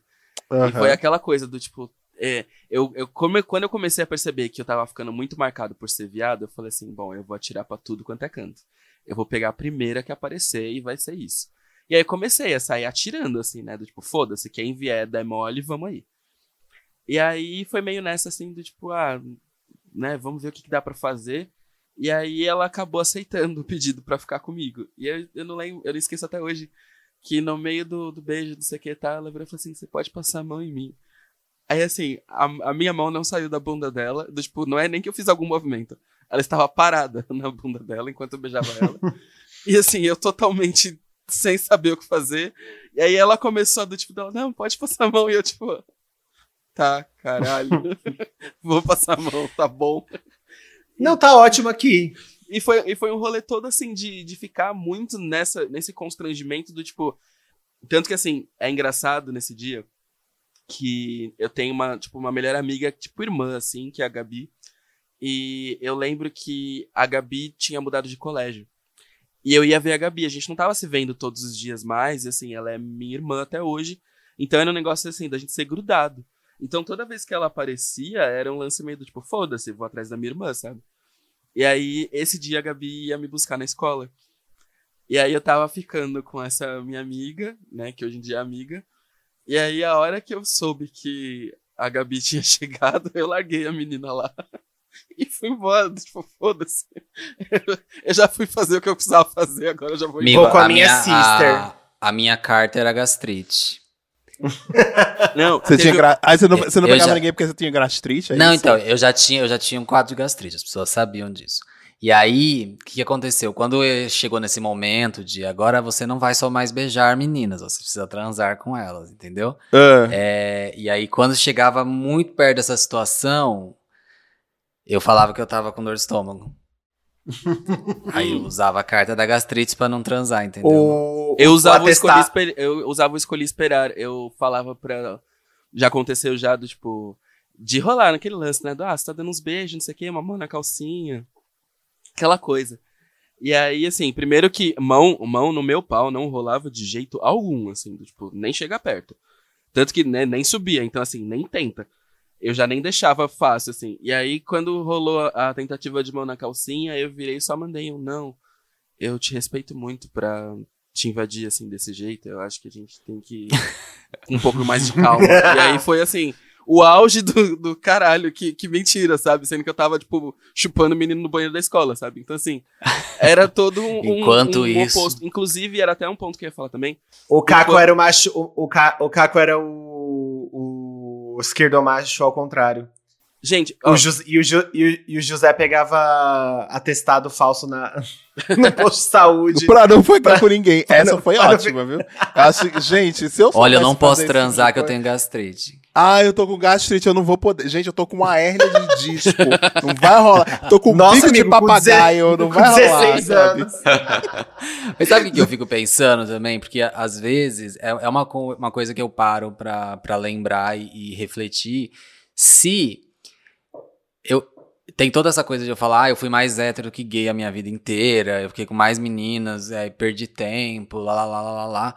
Mas, vista a situação, é, às vezes eu, eu acho que é melhor eu não ter saído no armário na adolescência, sabe? Eu- eu tenho a impressão de que talvez eu tivesse mais traumas da adolescência se eu tivesse saído do armário do que o jeito que eu passei ali como hétero, né? Eu não sei, eu acho que eu, eu teria, teria sido uma pessoa mais solitária do que. Eu nunca me perguntei isso. nossa, na minha escola era porque você- escarlate, assim, sabe? O É porque você ficava com meninos, né? Que, José? Você ficava com meninos. Eu, é, com- não, eu com É, 15 eu- eu acho anos eu, eu já vou- era, né? É, eu queria até contar uma parte aqui da minha história. Eu não vou contar tudo, porque minha mãe agora é ouvinte do POC, né? Mentira, eu vou contar sim. que aí depois ela fica, ela vem, ai, Júnior, aconteceu isso. Eu disse, aconteceu, você é a culpada. eu digo tudo pra ela, se jogo na cara, sabe? Mentira, não faço isso não. Mas, né, eu nunca. Gente, eu sempre fui muito bichinha, então é, era impossível eu esconder qualquer coisa, qualquer trejeito, qualquer coisa. Porque o meu pai sempre deixou muito claro isso, que eu era bichinha e que eu precisava não ser bichinha, entendeu? E ele ficava jogando isso na minha cara o tempo inteiro, durante muito tempo. Então eu nunca tive essa fase de, ai, vou ter que ficar com a menina, vou ter que pegar uma menina. Isso pra mim nunca rolou. Nunca tive essa vontade. A minha mãe chegou a dizer pra mim, ai, pega, vai, encontra com alguma, vê se você gosta, não sei o que. Chegou a falar esse tipo de coisa, né? Como vai, eu acho que todo mundo, eh, não sei a mãe do Caco, mas a minha chegou a falar isso. É, e aí depois, mas não, não rolou assim. Eu acho que é, o, o- a grande questão da minha fase de adolescência mesmo, eu acho que por eu ser essa pessoa que era o tempo inteiro lembrada que eu era gay, que ser gay é ser errado, é, e a gente sabe hoje em dia que não é errado, né, Etienne, minha mãe, inclusive? Você sabe que não é errado, né? Graças a Deus que você sabe hoje em dia que não é errado. Enfim. É, então, como eu era essa pessoa que eu era muito, muito lembrado o tempo inteiro que isso era errado, então eu acabava me, me tornando uma pessoa muito retraída na minha adolescência, assim. Na escola, eu era uma pessoa completamente é, aberta, conversava com todo mundo, tinha várias amizades na escola, mas da escola, da- passou do portão da escola pra fora, eu, ah, os amigos não eram, não, não continuavam, entendeu? Então, assim, meus amigos da escola a gente não convivia além da escola, entendeu? Então a gente eh, convivia ali no ambiente escolar e só. É, e a gente não tinha uma- um encontro depois, até porque Mas você era, você era uma pessoa, tipo, retraída fora. Não, na é. escola não. Na escola eu era super participativo. Eu participava de todas Então você era a aulas. Hannah Montana, você tinha É, duas personalidades. exatamente, eu tinha uma dupla personalidade, exatamente. Até que a minha mãe fica falando o tempo inteiro, ah, você só, você só melhorou é, quando você foi morar em São Paulo, porque aí você foi viver a sua vida. Não, gente, eu sempre tive a mesma, a mesma percepção. O problema é que como em casa era proibido pra mim ser, e eu tô falando isso aqui até pra ela, pra ela ouvir isso também agora, é, era proibido eu ser quem eu era, então era, era, eu era aquilo, era aquela, era, eu era aquela pessoa retraída. Eu acho Com a que... Tiene você era a Miley Cyrus e na sua escola você era a Hannah Montana. Isso, exatamente. Tanto é que eu era super popular. Eu fui líder de classe, eu fui editor do jornal Olha. da escola. Achei que você ia fui- falar que você era líder de torcida. Também, gente. Quase, né? Cheerleader. Mas me dá fui- um P, me dá Isso. um A, pau, dalho. É. eu, era, eu era editor do jornal da escola, eu tinha várias coisas, eu era super, super engajado na escola. Ai, que Meus chique jornal. todos da época Escola que tinha jornal. E falam sobre isso, é. Mas assim, aí em casa eu era realmente uma pessoa retraída, porque eu estudava em outra cidade, então meus amigos da escola, a maioria eram da cidade da, da escola, e na minha cidade, Paudalho, eu não tinha o mesmo, mesmo contato com as mesmas pessoas, né? Então, quando eu tava em casa, eu ficava mais assistindo televisão. Aí, quando teve internet em casa, eu fiquei mais na internet. Então, tem tudo isso, né? Que foi, foi sendo construído da minha personalidade. Mas isso no, na universidade, no trabalho, todas as coisas. Eu sempre fui a mesma pessoa. Essa pessoa que é aqui do POC, entendeu? Que tá aqui no POC conversando com vocês, expondo as coisas. Mas eu acho que o grande problema, eu acho, para um adolescente LGBT, e aqui falando do meu ponto de vista como G, que é o nosso ponto de vista de todos nós aqui, né? É, um adolescente LGBT é justamente isso. Eu acho que a gente vive muito é, uma vida dupla, né? Durante muito Total. tempo. Nossa, eu fui, É. Hannah- eu fui Hannah Montana durante Sim. a escola inteira, assim. Inteira. É, só que aí é o pior dos dois mundos, né, no caso. É, um amigo. É, eu tive um namoradinho que a minha mãe, eu vou até falar o nome dele que a minha mãe vai me lembrar, que era o Ricardo, que a minha mãe me pegou conversando com ele no telefone e tal. É, eu tive um namoradinho que era o Ricardo, e o Ricardo. Amiga, a gente tá com o mim- Ricardo aqui agora na linha. É, a gente vai falar com o Ricardo. Pode entrar, não, Ricardo. Ele não fala. Ele não fala E pode entrar Tiene também. É. Tiene e Ricardo no mesmo programa. Não, gente, faz isso não. Sabe por quê? Porque eu encontrei com ele já na, na internet por aí e ele me disse que nunca mais na vida dele ele quer falar comigo porque ele me é, a minha mãe deixou ele traumatizado. Então, eu deixo Putz. até isso aqui exposto também. E. Meu e Deus, Ricardo eu tenho. Meu Deus, eu tenho uma coisa pra contar também de, de um trauma que minha mãe deixou num ex-namorado, mas É, então, ele ficou traumatizado. Ele não fala. Ele, eu tentei falar com ele várias vezes já. E ele. A última vez que eu tentei, que eu deixei ele em paz, ele disse pra mim, não, porque a sua mãe me deixou traumatizado. Ele falou mesmo assim, entendeu? É, enfim. É, essa história morreu. Amanhã não é pra vir, conversar sobre essa história comigo, tá? Tô aqui contando pra senhora saber. Tô usando até como, como gatilho aqui. É, como, como ponte pra contar essa história. Mas ele falou uma coisa pra mim que eu, que eu concordo, gênero, número e grau- é que a gente, enquanto LGBT, a gente convive muito com a mentira, essa coisa de ser vida dupla, etc e tal. E aí chega num ponto que a gente se acostumou com a mentira. Entendeu? E aí a gente se acostumou tanto com a mentira, que é uma, um escudo, uma defesa que a gente usa pra sobreviver, né? Pra sobreviver, não é pra viver, pra sobreviver no espaço que a gente está, que isso acaba sendo muito muito ruim pra gente e acaba machucando mesmo. Eu acho que é, é, é- é- é quase impossível ter uma pessoa na nossa faixa etária aqui do programa, que é entre 25 e 30, e 30 e poucos anos, é, que não tenha tido um trauma de adolescência. Né? Eu acho que os adolescentes de hoje em dia, talvez que sejam LGBTs, talvez sejam um pouco menos traumatizados, porque agora a, a discussão LGBT, a discussão de identidades de gêneros e, e liberdades sexuais estão sendo muito discutidas Sim. na sociedade, não na escola, não no governo, não, onde, não em esferas é, que deveriam ser, né? Mas estão sendo discutidas na sociedade, pela imprensa, Concordo. etc. Então, eu acho que um adolescente hoje, talvez ele chegue na fase adulta com menos traumas, mas a gente tem muitos e a gente precisa muito trabalhar isso o Concordo, inteiro, né? amigo. A parte de representatividade faz muita diferença, né? Faz, Tipo, total. Só de, por exemplo, ter um canal onde eles, onde uma pessoa pode ouvir um relato como esse hoje em dia Sim. livremente, de uma maneira democrática, grátis, como no Spotify. Aquele merchan. um merchan. A mais marqueteira. No Spotify Fernando você pode Spuri. ouvir de graça. Fernando Spuri amou agora. Fernando Spuri tá lá aplaudindo no grupo agora, né? Esse, esse foi o melhor gancho marqueteiro que já teve esse programa. Pra Ai, quem não gente, entende, todo- o Fernando Spuri é nosso interface no Spotify. Nosso E Interface. vamos com os nossos patrocinadores. É, exatamente. É. Ai, gente, enfim. Mas é, mas é isso, a parte de representatividade faz totalmente diferença, assim.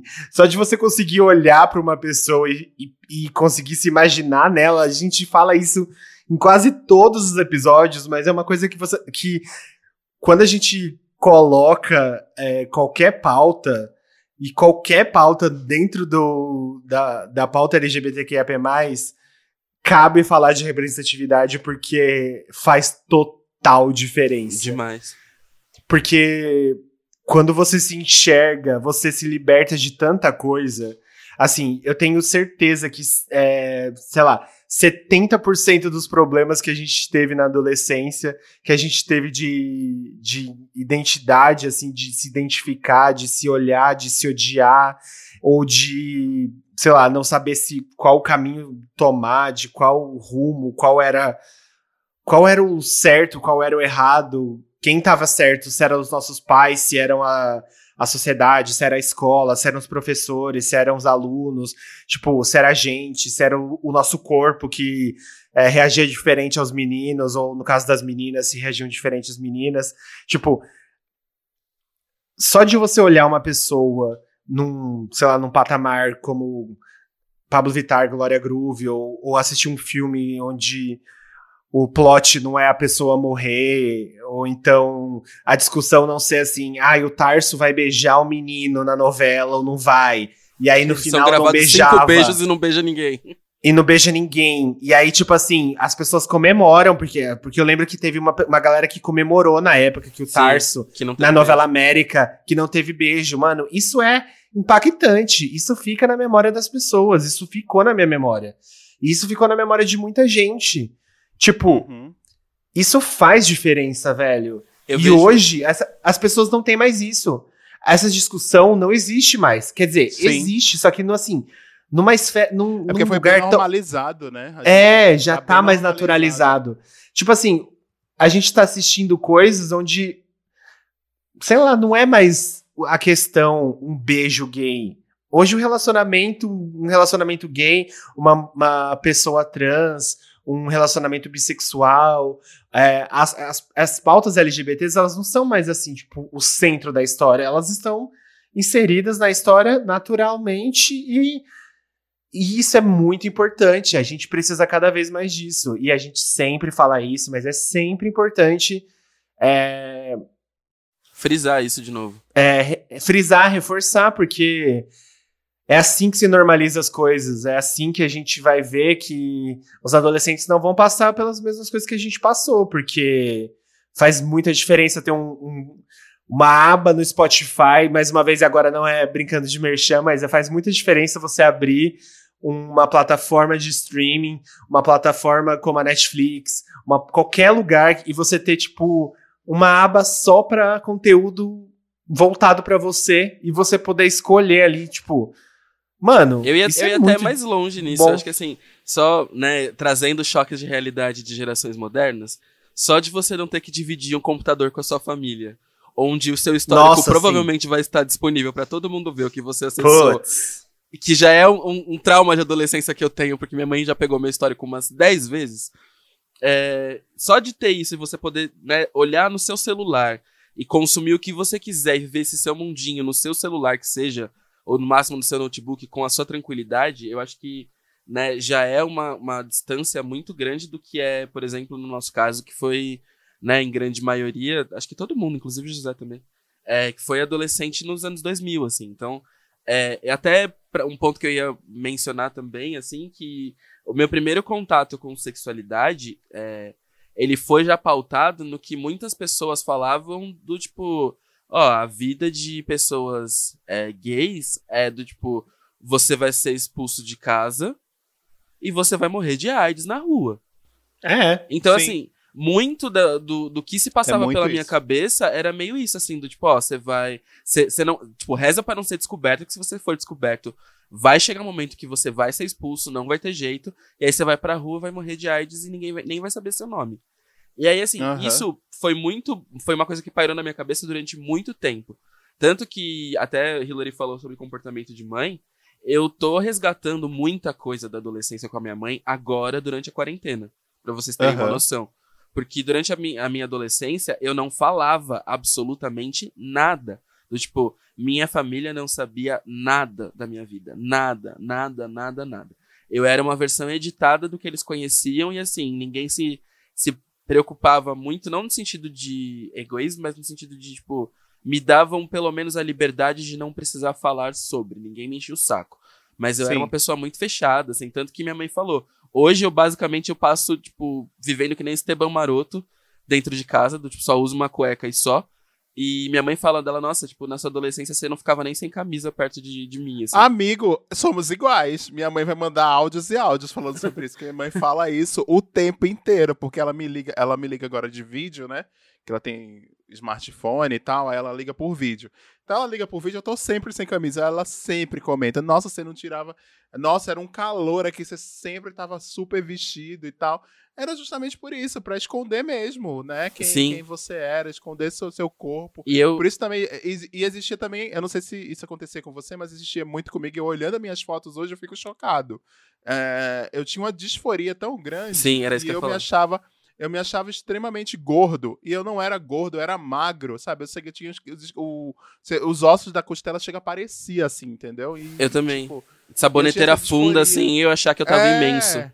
Exatamente. Então, muito isso, muito, sabe? Então. É, é foda você passar por isso, você passar por a sua adolescência Sim. desse jeito. Fora. Porque é, é, é, aquela história da, da, vida, da vida dupla que eu tava. Desculpa te interromper, Caco. Uhum. É, eu tava.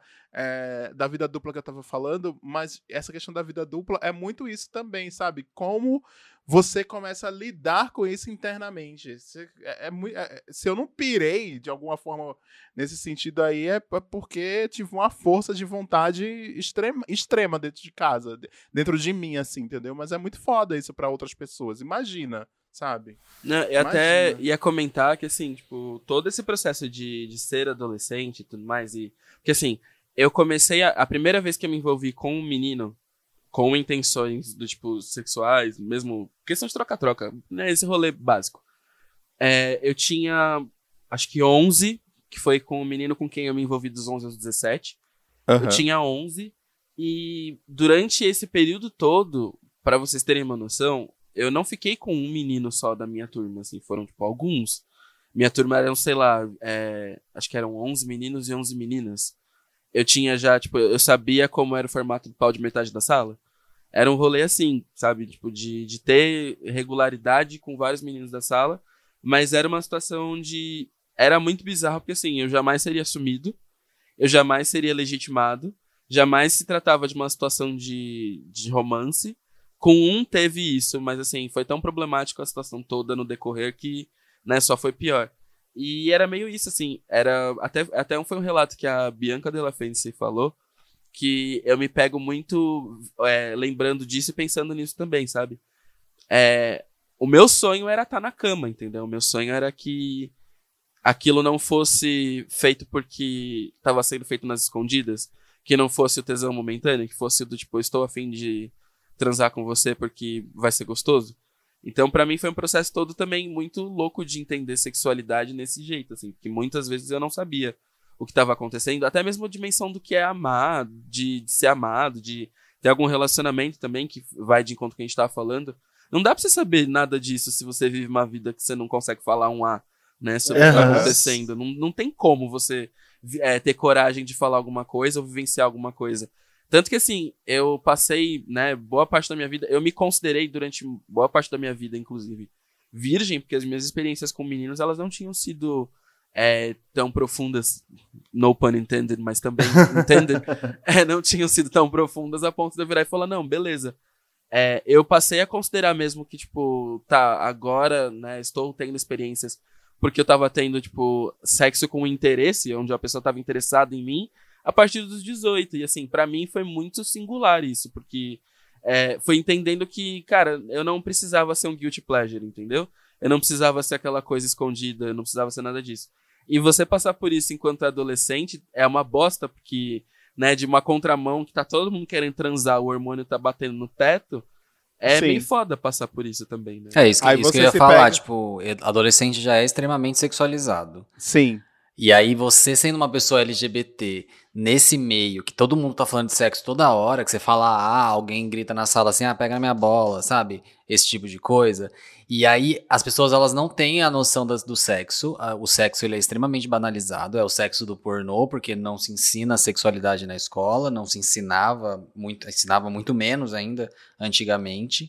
E você sendo uma pessoa LGBT, você tendo vontade de sexo com pessoas do mesmo do, do tipo, do mesmo gênero que você. E aí você fica assim, cara, o que que tá acontecendo? Porque eu quero brincar e falar sobre sexo também, mas eu quero falar sobre sexo com pessoas do mesmo sexo que eu. Então você fica nessa, nessa, tipo, e aí fica tudo. Você fica tentando fingir que você tá interessado, que você quer falar de sexo com. É totalmente desconfortante. Do gênero oposto. e aí você fica até se forçando em fazer piadas sexuais com o gênero oposto, porque você não pode fazer piadas sexuais com uma pessoa do mesmo sexo. Eu nunca e... fiz, você acredita? É, Juro. então. Ah. Eu lembro, tipo, que eu forçava muito, porque na escola. Sim rolava demais, né? Sim, super Moleque, entendo. principalmente, tipo, o tempo inteiro falando de pau, sexual, de buceta, enfim. Sim, aham. E, e tanto. Era E muitos sexua- homens héteros levam esse comportamento adolescente pra vida inteira. Pra né? vida inteira. é. É, porque é, uma até- coisa meio re- mal resolvida de muita gente, né? tão sexualizado que. Eu vou contar uma história aqui que aconteceu. Eu, na- no ensino médio, eu tinha um professor de, de literatura que a gente gostava muito dele. E aí, eu não sei que cargas d'água, a, a gente, eu e mais acho que três pessoas, três amigos meus, a gente decidiu escrever um livro pornô para esse professor. Olha quantos erros tem nessa, Meu nessa Deus! frase. E a gente fez. Cada um Me- escreveu um conto, era um livro de contos. E aí cada Jesus. um tinha um conto. Eu lembro que o meu era, era um pornozão lésbico, hardcore, assim. Sabe Deus por quê. E, e aí cha- chamava Sexo Prazol. Meu Meu Deus. Deus. E ele, ele céu. leu? Amigo, a gente foi aclamadíssimo. Você tá brincando. Eu, não sei, eu não sei como é que a gente não sofreu represália, de verdade, porque era um negócio explícito, nojento, assim, o conto de todo mundo. E a gente entregou pra ele e era tipo, era um livrinho mesmo. É, a capa, eu lembro, eu até imitava uma tarja preta de remédio. E o- a represália que eu sofri foi porque eu tava tentando. Eu, eu que diagramei o livro e coloquei ele certinho pra virar um livro. E aí eu fiz várias impressões, porque eu não sabia o que eu tava fazendo. Eu tenho, eu, tenho uma, eu tenho uma curiosidade sobre Ah. a vida do José. O pai do José é dono de uma papelaria. Sim, aí eu passava o final de semana inteiro na gráfica do meu pai, que meu pai tinha uma gráfica também, imprimindo as coisas. E eu imprimi muitas cópias, muitas cópias, porque eu não sabia o que eu tava fazendo, entendeu? E aí eu precisava imprimir de um jeito que o livro ficasse certinho, bonitinho o livro. E aí eu guardei esse bolo de cópias no meu armário. E um dia minha mãe tava mexendo lá, ela pegou, era uma sacola cheia de com um calhamaço de papel dentro, e aí ela começou a ler. Meu Deus Na hora que eu entrei no quarto, eu vi aquela cena, tipo, sabe quando ficou em câmera lenta, assim. O cu não passava Eu nem. Nem o Fudeu, Wi-Fi. fudeu. Eu só lembro, eu lembro exatamente que ela falou assim: o que, que é isso aqui? Aí ela É falava quando- assim. Ela falava assim, isso aqui é pornografia pesada e não sei o que, você escreveram isso aqui, é, que que é isso? Que absurdo, eu vou falar na escola. Aí eu, mano, eu lembro, eu lembro que eu implorei tanto pra ela não levar essa porra pra escola. Porque assim, já, o negócio já estava na escola, entendeu? Sim. O que, o que ela não podia saber é que eu escrevi pro professor. Era uma cartinha. Não, só ia piorar tudo se ela levasse pra escola, sabe? E Eu- aí, Esse aí ela, eu não não tava afim s- de pegar vocês, não? Pensa agora. Amigo. Vamos, vamos, vamos problematizar, né? eu não sei, mas eu acho que não, tipo, eu não sei, é, a gente era, era, era os Ah, adolescentes. eu acho, hein? Era os eu acho que ele adolescentes tava querendo muito- fazer, fazer um grupinho ali pra pegar todo mundo, hein? É, Era uns adolescentes pornozão. muito idiota e, tipo, é que esse era um professor que a gente mais falava com ele, sabe? A gente mais tinha, tipo, intimidade, não no sentido sexual, óbvio. A Aham. gente mais tinha intimidade pra falar sobre coisas da vida e não sobre matéria da escola. Então a gente conversava muito com esse professor. E era, era professor de literatura, por isso o livro, entendeu? E, Sim. é, A sagacidade. aí, Ô, amigo, deixa eu te contar Só uma que- coisa sobre mas eu- mas eu- de mas- literatura, né? o que eu Também. gostei, na verdade, foi que, tipo, ele não repreendeu a gente. Porque, Tá. no fim das contas, a gente estava exercitando literatura. Não é mesmo? Tá, Não era da Aham. forma convencional. Não era da forma ideal, exatamente. claro. aham. Mas a gente estava exercitando literatura. Narrativa, né? A- a- Exato. Interpretação de E outra também, como é, como é que você vai cobrar de um adolescente? Como é que você vai cobrar de um adolescente numa escola que nunca teve educação sexual, que ele não seja sexualizado, que ele não fale de sexo de um jeito extremo e radical, entendeu? Eu lembro Sim. que uma vez, que a gente era muito amigo da diretora também. Aí uma vez a gente tava a diretora foi pra outra cidade perto fazer um negócio, a gente pediu pra ir junto com ela, ela deixou, a gente foi junto, ficou lá na cidade, porque tinha uma amiga nossa que morava lá. E voltando, no- entre Coatá e essa cidade, tinha um puteiro. E aí, que cha- chamava, chamava Pé Sujo. E aí, é, passou na frente e os moleques começaram a zoar e brincar, tipo, essas piadas idiota e tal. E aí a, a diretora também, uma pessoa, né, uma pessoa do interior, enfim, falou, ah, e aí vai pegar um, pega uma gonorreia, vocês vão ver. E aí os meninos falaram assim, o que, que é gonorreia? Isso eu já tava no ensino médio, eu já tava no ensino médio, tá? Então, e aí foi a primeira vez que eu tive uma palestra de educação sexual, porque a diretora ficou chocada, sendo que ela nunca ofereceu isso na escola. E aí ela ficou chocada que a gente não sabia o que era uma, uma IST, entendeu? E aí foi a primeira vez quando eu tinha, tipo, já tava quase saindo da escola, já tava, sei lá, segundo colegial, e, e nesse momento que a gente teve uma coisa sobre educação sexual. Então, eu sei lá, tipo, e aí foi isso. Enfim, voltando pro livro, minha mãe, ela só deixou eu jogar fora. Ela falou: então você vai rasgar, queimar e jogar fora. E não rezar seis Ave Maria. Exato, três Ave Maria. Ah, Essa aí ela já tinha desistido já. Foda, né? Eu tô me sentindo muito, muito inocente, porque a única paródia que eu fiz para professor foi de Musa do Verão, para minha professora de inglês. E o único livro que eu escrevi para um professor foi uma paródia de Crossroads, Amigas para Sempre, da Britney Spears. Nunca fiz nada Olha sexualizado. só. Ah, que, que bom, né? Só com. Um viadinho exemplar. Um viadinho É, exemplar. Mas deixa eu, deixa eu contar a represada que minha mãe fez com meu ex-namorado, é, que foi com a Gaga Cover. Inclusive, gente, eu tive uma ideia de episódio que eu vou contar aqui ao vivaço, hein? Mais uma fanfic pro POC de Cultura pros, pros ouvintes é, cobrarem a gente. E Pelos se a gente fizer um 15 episódio... Sim. E se a gente fizer um episódio de ex-namorados? E aí a gente tentar trazer um ex-namorado de cada um aqui do POC. Medo. Nem fodendo. Medo, eu não vou trazer ninguém. Ah, gente, um, epi- um um ex-namorado gente Vou boa, vocês não têm? Mas já, é que, da já hora, tem o filho da puta aí que tava usando meu nome pra, pra se passar de, de ah, tenho relações famosas. Não sei por quê, porque eu não sou famoso. Mas o filho da puta Ah, tava louca, usando meu jura? nome aí pra falar que me conhecia. Então, assim, eu, eu não quero nem contato.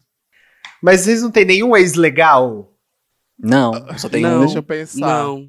Não. a gente pode trazer a Gaga Cover mesmo, e a gente fazer um episódio da Gaga Cover, que esse episódio Mas é a gente pode falar aqui, de né? ex sem ter o ex de todo mundo aqui. É que É. assim, não é que, não é que não tem um ex legal, é do tipo. É quem não tá comigo porque não tinha conteúdo. Então eu não vou trazer aqui. né? Então é meio complicado. Putz, ai, gente. Eu queria tanto, ia ser tão legal. Ia ser um episódio icônico, um episódio de ex-namorados. Não, ia ser E cada icônico, um, mas eu, cada eu um não ia trazer me um. sentir bem nenhum, nem, em nenhum minuto, porque esse é o problema, sabe? Ai, gente. Então, deixa eu contar. O- a minha mãe fez um negócio com a Gaga Cover. Eu, vou, eu tenho que parar de chamar ele de Gaga Cover, gente, porque ele não é Gaga O Pedro. Pedro, Pedro, Pedro Rubira. Pedro, um beijo pra você. É, o Pedro, a gente namorou quando a gente tinha 15 anos. E antes, muito antes da Gaga aparecer no mundo pop. Então, assim, ele não era Gaga. Eu sempre gosto de deixar isso muito claro. Ele não era Tá. Gaga cover ainda. É, então a gente namorou e tal, e aí minha mãe descobriu, aconteceu tudo aquilo. Foi por causa, foi porque a gente, eu deixei, eu dividia computador com a minha mãe. Aquilo que o Caco falou da gente dividir computador é real. Então assim, era um grande perigo. O meu home, a- qual era a página home do computador de vocês? A- o Ah. meu era o site da Avril Lavigne. Aqui era. a- a- Tem uma justamente para não dar margem.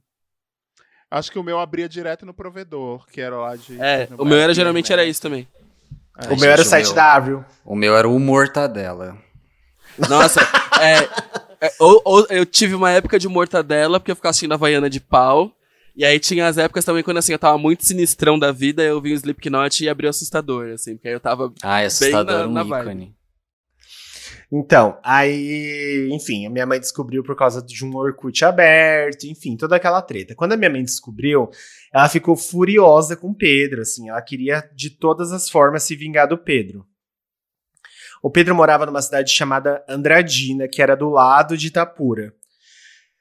E aí um dia eles, o- ela com o meu primo, que era uns dois anos mais velho que eu, usaram meu Orkut para marcar um encontro com o Pedro no shopping de Andradina. E eles estavam marcando uma emboscada pro Pedro, pro meu primo bater no Pedro. Vocês acreditam nisso? E o Pedro Gente, foi com a. Sim. Tipo, era nesse nível a perseguição e o, o descaralhamento mental das pessoas que estavam ao meu redor. Tipo, porque eu era gay. Assim, quando eu, quando eu falo que era problemático, gente, era um nível, assim, absurdo e insustentável. Assim, eram, eram, eram dias.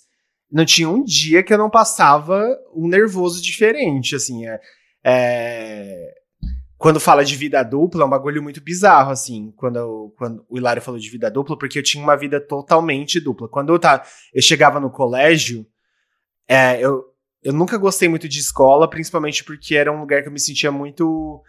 Por exemplo, eu tinha aulas que eu me sentia protegido pelos professores. Então, tinha professores que prestavam mais atenção em mim, que gostavam de mim, e aí eu me sentia protegido por eles. Então, por exemplo, os, os, meninos que não gostavam de mim, eles não podiam me atingir. É, geralmente eram as aulas de português, inglês, geografia, história. Então, eram essas aulas e eu me sentia protegido. Então, só que eu não gostava muito de ir pra escola, porque eu me sentia, era um ambiente meio hostil para mim. Só que nessa época eu comecei a adorar ir pra escola, porque a minha casa virou esse ambiente hostil. Então, quando eu chegava na escola, era um alívio para mim. Era um momento de. E eu, eu, era um momento que eu podia ver meus amigos, que eu podia esquecer um pouco do inferno que era. E aí minha mãe começou a, a me buscar e me levar no colegial, assim. Era um, morava numa cidade de 6, 5 mil habitantes, que eu, que eu podia ir a pé pra escola, só que minha mãe não deixava, porque ela achava que eu ia desviar meu caminho, literalmente.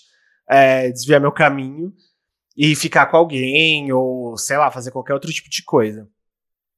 E aí é, a minha felicidade acabava, porque no caminho de volta para casa já começava alguma ofensa, ou tipo, se eu, se eu, queria ouvir alguma música no carro, eu não podia. Eu era privado de ouvir música, privado de usar uns tipos de roupa. Tipo, minha mãe jogou fora All Star, meu, porque era roupa de viado. Jogou camiseta fora, minha camiseta, tipo, que eu tinha a camiseta da Avril Lavigne, por exemplo, da, da época do The Best Damn Thing, que era camiseta rosa, ela jogou fora. Jogou fora roupa, pôster, assim, várias coisas. Então, era um ambiente realmente nocivo. E era esse tipo de ambiente que eu morava, sabe? Tipo, onde a minha mãe se juntava com meu primo pra ir bater no, no meu ex-namorado. Sim. Então, era um negócio, assim, absurdo. E a, a, aconteceu isso, sabe? Então, uhum. ele me contou e eu vi no histórico do meu Orkut um encontro, depois que eu recuperei a conta, que veio todo um trabalho mental na minha cabeça, tipo assim, agora que você está há um ano sem usar computador e se comportou muito bem, você tem o direito de voltar a usar a internet. Tipo assim, o, comporta o comportar muito bem é você não está saindo de casa, é, eu sei que você não ficou com mais ninguém, eu sei que você, tipo, comportou muito bem, era isso, sabe? Eu não tinha roubado nada. Regulou a viadagem. É, Sim. regulou a viadagem, exatamente. Tipo assim, era um controle mental ali. Então, o comportar muito bem era eu controlei você e aí você vai voltar. E aí eu descobri tudo isso por históricos. E aí que eu vi os históricos de troca de e-mail com meu pai, era esse ambiente. Então, é... quando fala esse negócio de vida dupla, era um negócio assim, minha mãe ia dormir, por exemplo, eu começava, eu acordava, porque ela dormia muito pesada, que ela começou a, to a tomar remédio para dormir, eu acordava e assistia os DVDs que eu tinha. Porque eu não podia assistir filme com ela, saca? Tipo, enquanto ela tava acordado, acordada. Então, assim, era o momento que eu tinha para assistir alguma coisa. Virou esse, esse cenário, assim. É... Mas é isso. Pedro, se você lembra disso, um beijo para você, para sua mãe. A mãe do Pedro também sofreu bastante nessa época. Uhum. Enfim, coitada. É, mas é isso. Eu não sei como é que o Pedro ainda fala comigo depois de tudo que ele passou. Eu, é, enfim. Bom, mas gente, está acho que. Convidadíssimo para vir pro POC. Acho que estamos chegando ao fim desse episódio. Estamos chegando. Ah, eu, eu, eu, achei que não ia render nada esse nostálgico. episódio. Eu ia até comentar uma coisa que também para mim foi meio de. Assim, né? A gente sempre fala muito disso, eu falo muito disso até hoje eu fui uma, um adolescente de tribos, né? Eu sempre fui de me modificar de acordo com a tribo a qual eu pertencia.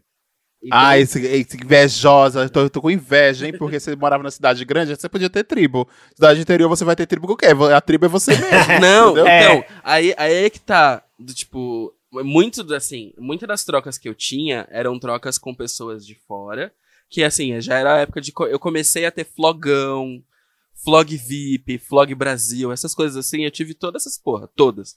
Então, assim, eu já era biscoiteiro de internet com foto desde muito sempre. Assim, e aí, nisso, meu contato já era com pessoas que gostavam das coisas que eu gostava. Então, assim, eu tinha amigas góticas do Mato Grosso que, né, elas eram do Mato Grosso.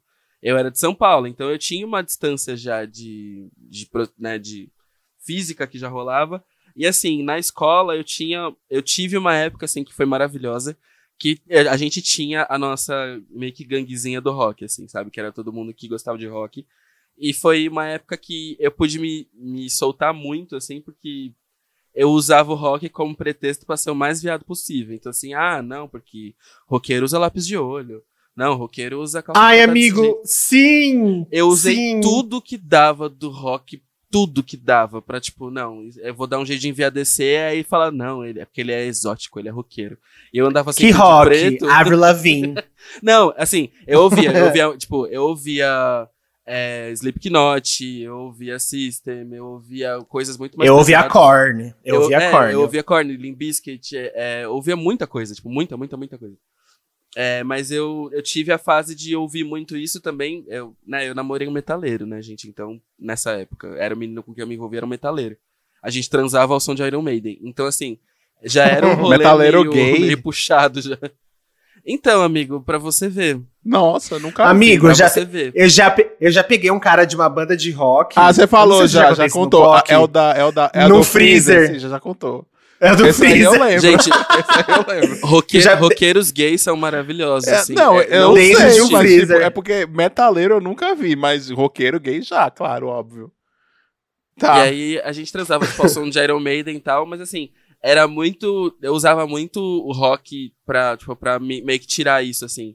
Tanto que eu, eu ainda uso muito preto, eu uso basicamente só roupa preta, eu me me expresso muito através do preto e tal, porque era o jeito que eu tinha de ser viado, mas também o jeito de ser, tipo, viado trevoso, sabe? Então, pra mim, ficou meio isso.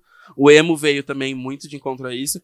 E foi até mesmo aí que veio o rolê de, tipo, opa, beijar menina da hora, né?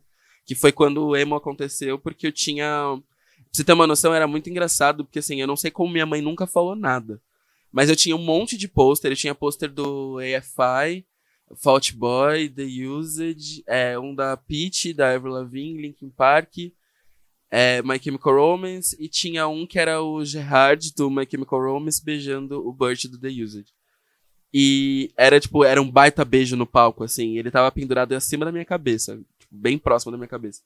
E minha mãe arrumava minha cama tal, sempre tinha, teve essa coisa de, tipo, ter meio que um controle, assim, do quarto, pra saber o que tava acontecendo. E eu achei engraçado que, assim, ela nunca mencionou sobre esse pôster, mas era visivelmente um pôster, né, homoafetivo ali. E aí o emo que me trouxe essa- esse lance do, tipo, opa, né, se eu começar a beijar um menino aqui, um menino ali, vamos ver o que que dá. Tanto que eu fiquei, tipo, o primeiro crush que eu tive foi no menino, que chama Alexandre, inclusive. É, hoje em dia ele segue sendo um bosta. Mas. é, é, foi, foi um crushzinho que eu tive, assim, da época, que foi a primeira vez que eu falei, cara, que da hora um menininho emo, né? E aí foi meio isso. Aí, daí foi a, tipo, meio que é, a parte da romantização do tipo, ó, não, dá pra ser um. Dá pra ter a romantização né, desse lado também, não só o sexo. Mas foi muito louco. Eu, uma vez eu postei uma foto é, de lápis no olho no Orkut. Quando na, ép- na época do Orkut tinha 12 fotos só. É, não sei se as foquezinhas mais novas pegaram essa eu época. fazia álbum conceito pra todas as 12 fotos. Assim. E aí eu postei o lápis de olho, só que eu não sabia passar o lápis de olho, obviamente. E aí eu postei o lápis de olho, é, coloquei o lápis de olho no rosto, até eu fiz uma olheira com lápis de olho, não sabia O absolutamente tio fazer. Chico da família Adams. Sim, exatamente. E eu usava aquela Cybershot e eu usei o Flash.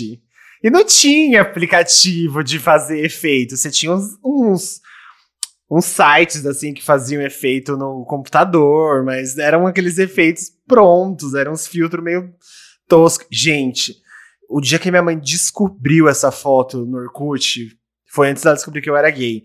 Ela falou assim: O que é que você tá fazendo da sua vida? Aonde você arranjou esse lápis de olho? Eu falei assim: É, seu. Eu passei pela mesma, situa a mesma situação. Foi exatamente igual. Minha mãe falou a mesma coisa. E aí ela, aí ela ficou puta porque, tipo, ela percebeu que era dela e foi um. Mas, cara, é só um. Você lápis. tá mexendo, você tá mexendo na sua, nas minhas maquiagens.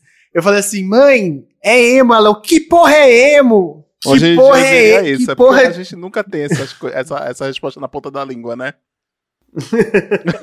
Mas o que porra que é emo? Que, que porra de emo que é? Aí é- tinha, tinha, Foi o tinha muita foi o essa que falou uma vez de- aqui que, que a mãe dele sentou ele, o irmão dele, ele pra conversar, e aí era. Ele é emo, uma coisa assim. Foi, o foi você, Caco, que falou isso aqui? Foi, Foi, foi. Rolou, rolou uma intervenção pra, pra entender o que, que era emo e o que tava acontecendo. Porque foi, foi, foi o mesmo esquema, assim. Foi, tipo, a, a história foi muito igual, assim, assim. Chegou um dado momento que é, minha mãe pegou essa foto. Aliás, eu fiz a foto, eu era muito ligeiro. Eu fazia as fotos, fazia toda a produção, não sei o que e Ah. tal. Guardava nas minhas coisas e, e, tipo, apagava os rastros, todos.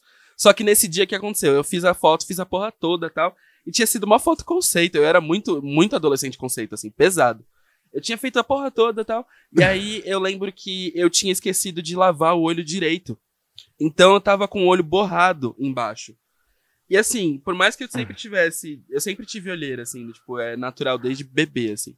Sempre tive olheira, mas não tava, tipo, tava a mais, assim, tava muito a mais.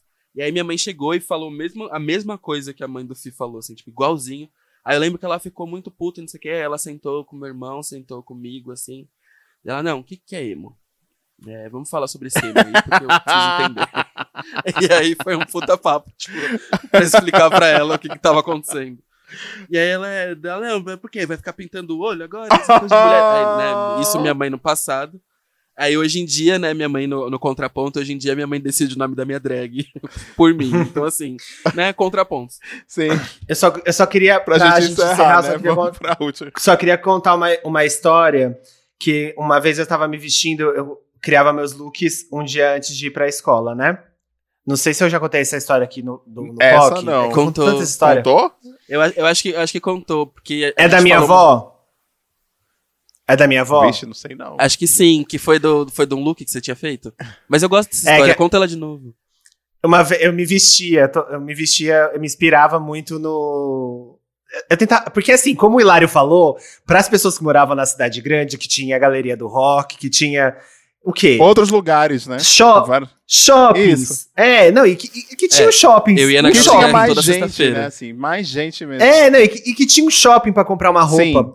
Ah, eu, eu tinha um interior que eu morava no E que seu pai tinha- não, não comprava, tinha. porque no meu caso, meu pai comprava minha roupa. Eu ia com meu pai, meu pai dizia, essa roupa É. não, essa sim. Entendeu? Exatamente. Assim comigo. Exatamente. Tipo assim, você ganhava roupa de tio e era o que tinham. Então tinha que ir numa loja, numa, numa loja que tipo, só tinha duas lojas de roupa. Sim. E aí você tinha que escolher entre as duas. Então, assim, às vezes eu tinha aquela roupa e uma munhequeira. Aí eu tinha que pegar uma gravata emprestada do meu, do meu tio. E eu gostava de, de gravata pra escola. E aí eu montava meus looks pra imitar os emos, a árvore e tal. E aí eu montava meus looks antes, um dia antes, pra ir pra, pra ir pra escola, né? No outro dia de manhã. E aí eu sempre ia mostrar pra minha mãe. Era um All-Star de cano alto, uma ca- aquelas calças de pescador lá, que era tipo a- um pouco depois do joelho, uma camiseta polo azul, uma gravata, e um boné de lado e, e umas munhequeiras.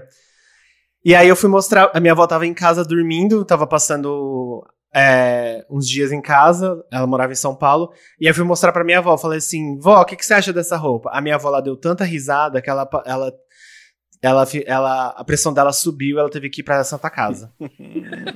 Tadinha. A pressão dela foi, foi. ficou alta de tanto que ela deu risada e ela teve que ir pra Santa Casa, ficou internada, coitada. De tanto que ela deu risada do meu look de emo. E vamos para o final. Vamos pro Cospo Engole, então, né? Vamos. Cospo Engole. O meu cospe, ele é um shocking but not surprise, que a Ludmilla ela deu uma declaração, na verdade, numa entrevista da Altas Horas, de que ela perdeu vários patrocinadores desde que ela assumiu o namoro com a Bruna. E a gente tá careca de saber que esse tipo de coisa acontece, mas acho que é importante é, é que ela tenha falado sobre isso, porque o meio da publicidade, que é a forma que as pessoas mais ganham dinheiro hoje como criadores de conteúdo é com a publicidade. Então, é, ser isso escancarado de que a publicidade é preconceituosa, um monte de marca é preconceituosa pra caralho ainda com a comunidade LGBTQIAP+. Então, é, achei muito legal que a Ludmilla falou sobre, muito importante, e acho que é o primeiro passo para que as coisas comecem a mudar e as marcas realmente pensem antes de cancelar o contrato com alguém que assume ser LGBTQIA+. E o meu engole é Jubi do Bairro, perfeita, ganhou prêmio de artista revelação no prêmio Maravilhosa. Show. Fiquei muito feliz. O álbum da Jupe é incrível, Corpo Sem Juízo. Se você não ouviu, escute imediatamente. Quando terminar esse episódio, corre pro álbum da Jupe, salva, escute ele do começo ao fim, que é assim, imperdível, é maravilhoso. A Jupe realmente é uma artista revelação pra caralho. Gente, eu vou fazer o meu então. Eu vou fazer um cosplay engole eleitoral. O meu é, o meu cospe é que o Centrão ganhou a maioria das cidades do Brasil até agora, né? A gente tá gravando no domingo ainda, são 23h53, quase meia-noite. Olha o horário que a gente grava para vocês, tá, gente? Não reclamem depois que a gente não entregou o episódio. Às vezes não dá tempo, mas agora vai dar. A partir de sempre, né? A gente é vai isso. dar. É, e é isso. o Centrão ganhou a maioria das cidades do Brasil, ou seja, mas pelo menos voltamos aos eixos, né? Porque o Centrão sempre teve a maioria dos, do, das cidades mesmo. E é isso aí. Tamo, tamo ok nessa vibe. E o meu engole é que o PSL não elegeu ninguém em nenhuma capital. Ah! o Bolsonaro se fudeu! é isso aí. Pronto, esse foi o meu cosplay engole da semana. O meu engole é que Bolos, Guilherme Bolos Guigui convidado do POC de Cultura, gosto de frisar isso, está em segundo turno da Prefeitura de São Paulo. E isso dá um outro engole que é o Bolsonaro se fudeu mesmo, porque quem ele vai apoiar aqui Ninguém. em São Paulo? Vocês estão ouvindo, gente, no fundo? Ninguém. Fica todo mundo silêncio. Estão ouvindo no fundo? Estão ouvindo? É o choro dos bolsominions, tá? Vocês ouviram ele chorando, ó não vai ter ninguém para apoiar, porque não vai apoiar PSDB, porque tá em guerra com Dória, e não vai apoiar a esquerda. Não vai apoiar a maior cidade do Brasil, é, que é muito importante para ele, é muito importante pro eleitorado dele, para a reeleição dele, se ele quiser se reeleger. Ele tá fudidaço. Então, assim, isso é muito importante pra gente, isso é muito importante para as eleições de 2022. É, então, assim, isso é um passo importantíssimo. Não estou aqui falando, ah, é importante que o PSDB esteja no segundo turno. Não estou fazendo esse papinho aqui, não é isso. Só é importante demais que a gente esteja caminhando para um futuro sem o Bolsonaro e que com o crescimento de Guilherme Boulos, que assim, superou as expectativas total, porque assim, tava correndo ali em terceiro lugar, subiu muito, e agora na boca de urna já tava. Já, a, na boca de urna a gente tava no grupo do POC assim, meu Deus do céu. O Hilário falou que tava chorando. Nossa, eu chorei horror. A gente... De, nossa, saiu a boca de urna. Nossa, eu solucei de Eu tava atualizando tudo de 5 em 5 minutos, só pra saber se ia dar. Eu disse, cara, eu tô surtando disso não, pai. Como se fosse um choro entalado, assim, desde 2018. Aquela angústia que sai assim, ah, Sim. sabe? E, nossa. Foi foda, foi forte. Olha, fica aí o spoiler. O meu cospe, o meu cospe, eu acho que eu vou uma semana aqui sem cospe, porque eu acho que eu tô feliz demais com as projeções dessa eleição. Lógico que a gente tá longe de estar tá num cenário super otimista, mas a gente tá num cenário bom, porque a gente viu que, que as coisas não estão indo para um caminho tão tenebroso assim. Né? É, e aí eu acho que o meu cospe vai ser um cospe geral pro preconceito. Como diria. Como diria. Gil, como né? diria. Show preconceito. Como diria, exato. É isso que eu ia falar pro, é isso que eu ia falar, como diria o Hilário, pro trânsito de São o Paulo. O trânsito de São Paulo, chega. Basta, chega. chega, não, basta. Não dá mais preconceito, chega. Bom, é, eu vou então. O meu engole, ele tá englobando muitas coisas boas. A gente teve a Linda Brasil em Aracaju, que foi é, eleita vereadora, né? É, sendo mulher trans também. A Erika Hilton já foram apuradas já, é, mais de 99% das, das urnas, então temos nossa belíssima vereadora que já fez parte dos episódios do POC de Cultura, que vocês podem ouvir depois, inclusive. É, e além disso, a gente teve a, a Carol também, que é de Curitiba, ou seja, a gente está tendo representações é, de mulheres negras na política. O que, que isso significa? É, eu não quero usar isso em vão de uma maneira muito grotesca, porque eu acho que existe um legado e um respeito a ser mantido. Mas de alguma forma eu vejo que isso são sementes plantadas do que a Marielle começou a fazer dentro do plano dela de, de trabalho, que infelizmente foi interrompido da maneira abrupta e covarde, como a gente sabe que foi. Então, assim, tudo isso está acontecendo, a gente vê essa mudança dentro da política, ainda que pequena e ainda que né, é, ainda no começo, eu acho que ela já traz um motivo pra gente engolir, assim, gostoso. É, se a gente começou falando no podcast sobre o quanto a gente estava desesperançoso com política e com medo do que poderia acontecer, eu acho que hoje a gente está aqui gravando junto, né, depois de uma eleição, também é muito simbólico que a gente está falando sobre possibilidades e sobre futuro. A gente teve o Gui aqui, né, o, o Gui trouxe pra gente toda a esperança e em breve vai trazer mesmo. Mas, assim, é o começo de, uma, de um rolê acontecendo, sabe? Então, é, são motivos pra gente já começar a acreditar e, né, e continuar fazendo essa, essa mudança acontecer de alguma forma. Então, meu, meu engole é isso. E o meu cospe é pra forma como as coisas estão sendo tratadas, né, de modo geral, dentro das redes sociais, em específico no Instagram. É, é uma rede que tem sido cada vez mais nociva na forma como aborda tudo isso, né? Eu acho que todo mundo aí tá vendo vários e vários vídeos sobre mudança, sobre a forma como o algoritmo interpela tudo lá e eh, fode com a porra toda. É, e eu acho que assim, já chegou no momento como, como aconteceu com o Orkut, infelizmente não aconteceu mais com outras redes sociais, de outras redes morrerem 100%, assim, tipo, sumir do mapa e ninguém nem saber mais rastro, não ter mais nada, assim, foram a gente teve isso no começo dos anos 2000, mas parece que agora não tem mais. E, cara, eu acho que chega uma hora que precisa, assim, sabe? Algumas redes precisam morrer, sabe? Elas precisam dar espaço para novas redes, porque o comportamento acaba definindo muita coisa. E eu acho que de alguma forma isso só tá fazendo todo mundo adoecer e todo mundo entrar em prioridades estranhas, todo mundo entrar em bad vibes e passar muito tempo dentro da plataforma, sabe?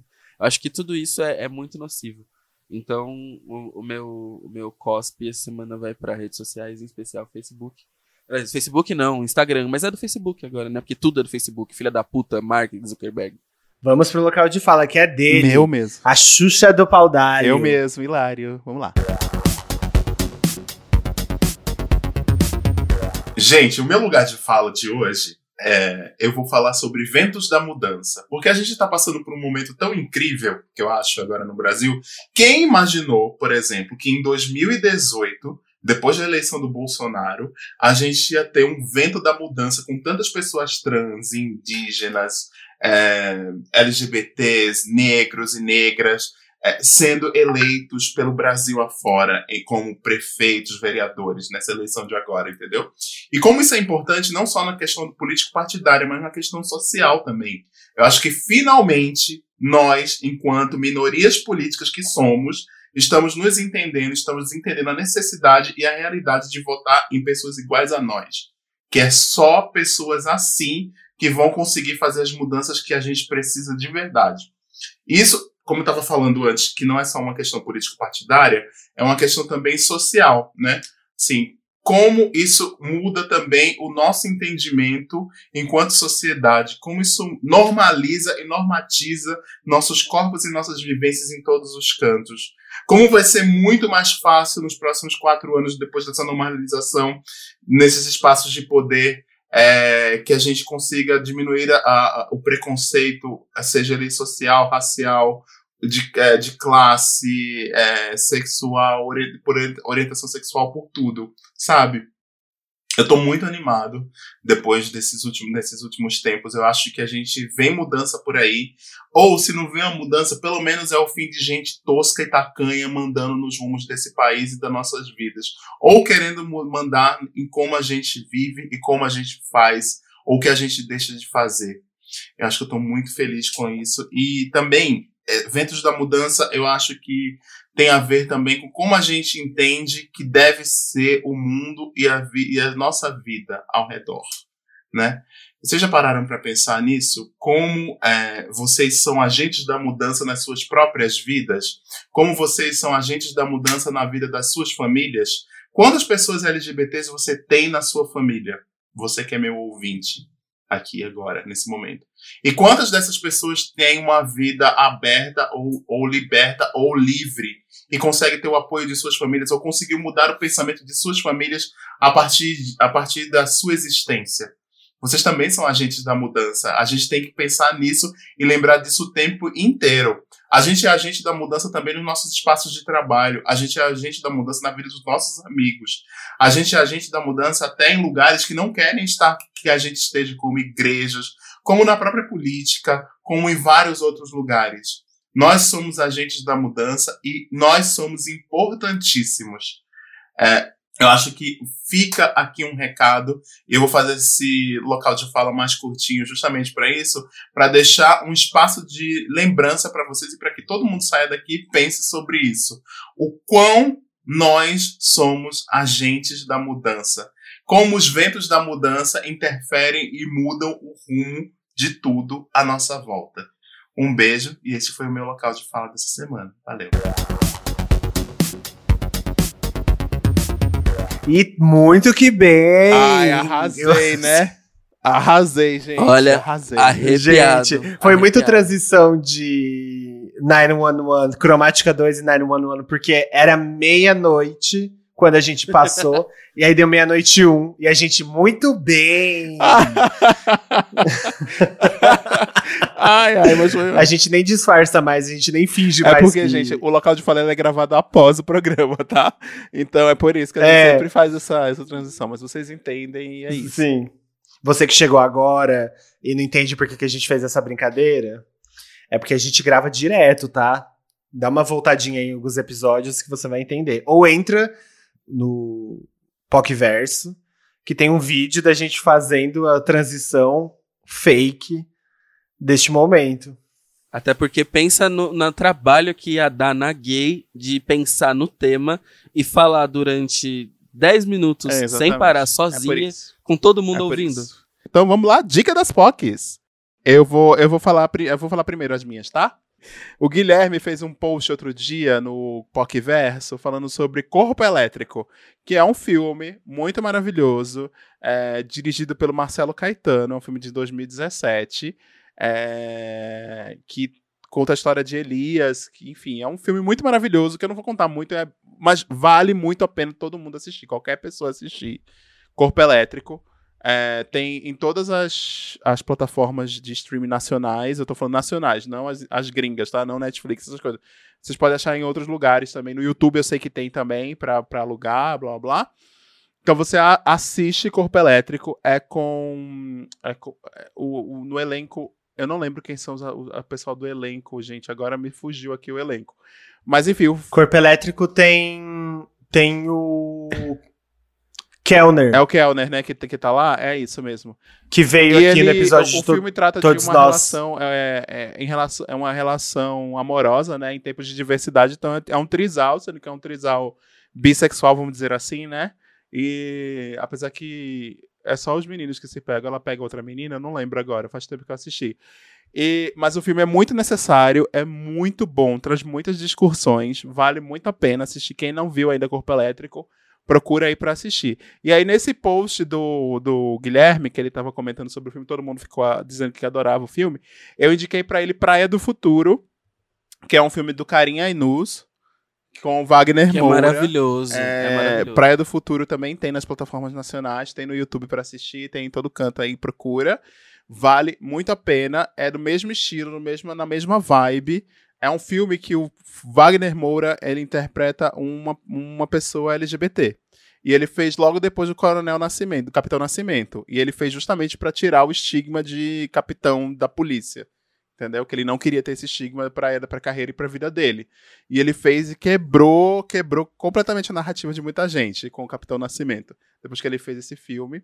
E aí, Praia do Futuro é um filme extremamente necessário, é um filme franco, é, é alemão e brasileiro, eu não lembro qual é, como é que fala isso, é saxon, anglo, anglo brasileiro é quando é, é inglês, né? Enfim, não lembro.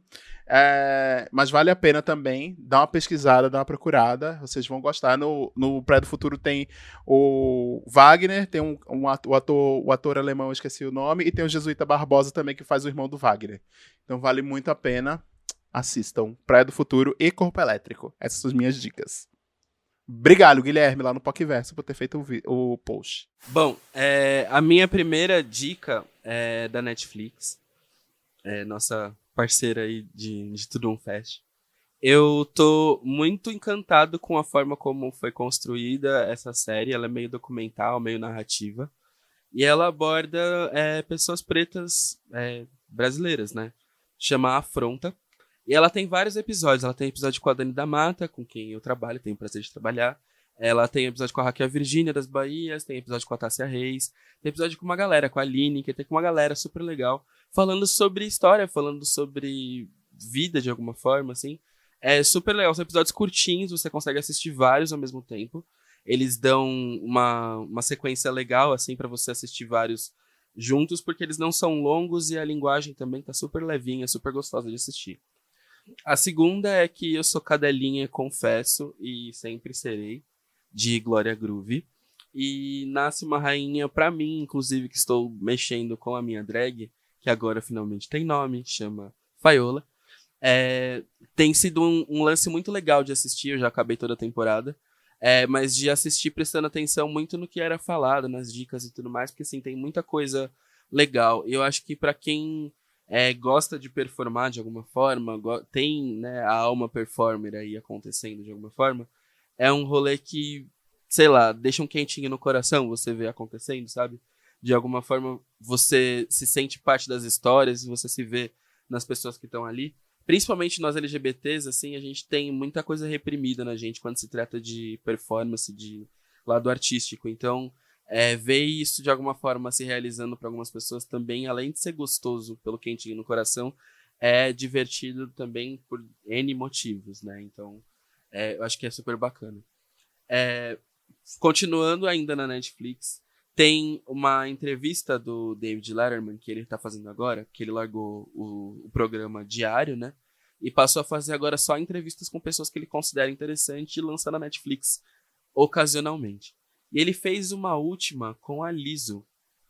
É, ele fez com a Kim Kardashian, com o Dave Chappelle e com a Lizzo. E com o Robert Downey Jr. nessa última temporada. Eu não assisti todos, assisti só o da Kim, tô na metade do David Chappelle, do David Chappelle e assisti o da Lisa. E o da Liso, ela fala coisas muito interessantes, principalmente sobre como ela tá vendo o mundo agora, como as coisas estão impactando ela agora, sabe? De que forma isso tudo para ela tá fazendo sentido. É, principalmente sobre vida, sobre militância, sobre ativismo, que eu acho que também é um ponto legal. Ela fala sobre é, tá cansada de ser necessariamente a pessoa que tá ali numa função representativa, sabe? Às vezes ela só quer ser ela mesma expressar artisticamente, que ela não quer ter a incumbência de ser alguma outra coisa, e isso mexeu muito comigo, assim, da, da forma como ela falou. E, por fim, é, de indicação musical, para concluir as minhas dicas, eu ando muito viciado em algumas coisas, assim, que estão me ajudando a construir é, várias referências aleatórias que de alguma forma estão servindo pro EP que eu tô fazendo. É, eu tenho ouvido bastante Brockhampton, os álbuns antigos. Eu acho que tem muita coisa legal lá, muita referência legal. É, tenho ouvido muita Gloria Groove, ela tá lançando esse EP de R&B que também tá incrível. É, a música nova da Urias também é do caralho, um, um clipe que, pelo amor de Deus. E Little Mix, também tem sido uma das minhas obsessões. Eu, inclusive, tô para começar a assistir o The Search do começo só para pegar as partes legais delas é, falando com o público, porque eu já assisti todos os previews da BBC e amei já. Mas eu acho que é isso. É isso, é isso. É, tem algumas dicas. Uma delas é sobre The Oprah Conversation.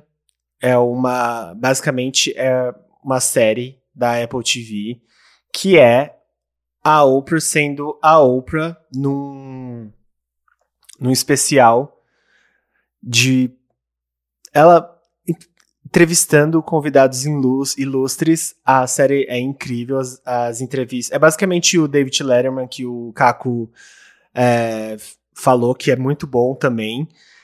E desse da Oprah, ela também entrevistando gente muito foda. Só que tem dois episódios assim que me brilharam os olhos.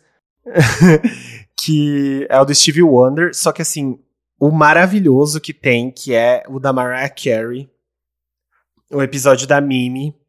Nossa, é muito, é muito bom. bom. Ela fala de. Ela passa por assuntos assim da vida dela. As pessoas não têm ideia de quem é a Mariah Carey. É, a Mariah Carey é uma pessoa que sofreu muito na vida. Assim, lógico que todo mundo sabe é, sobre os escândalos maiores que ela passou com a família, com, com o ex dela, né? O cara, o chefão da Sony e tal.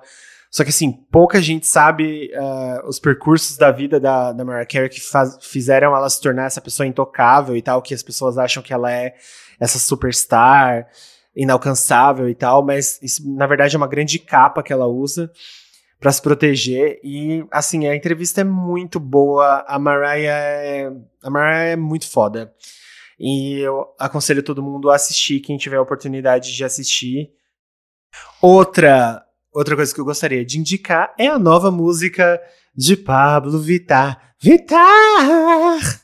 É, na verdade, não é a música da Pablo Vittar, é a, a música que Pablo Vittar participa no fi, eh, fazendo featuring com Camilo, que é um artista relativamente novo, né? Ele já tem músicas, eh, algumas músicas é, que é, antigas, assim.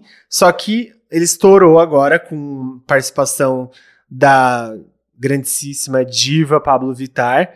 E assim, a música está muito boa. O clipe dirigido pelo Federico De Vito está impecável. A gente assistiu uns reacts de gringo reagindo ao clipe e assim, é maravilhoso. É, então, não que eu precise indicar essa música que provavelmente o público do Poco de Cultura já ouviu essa música no Spotify é, muitas vezes.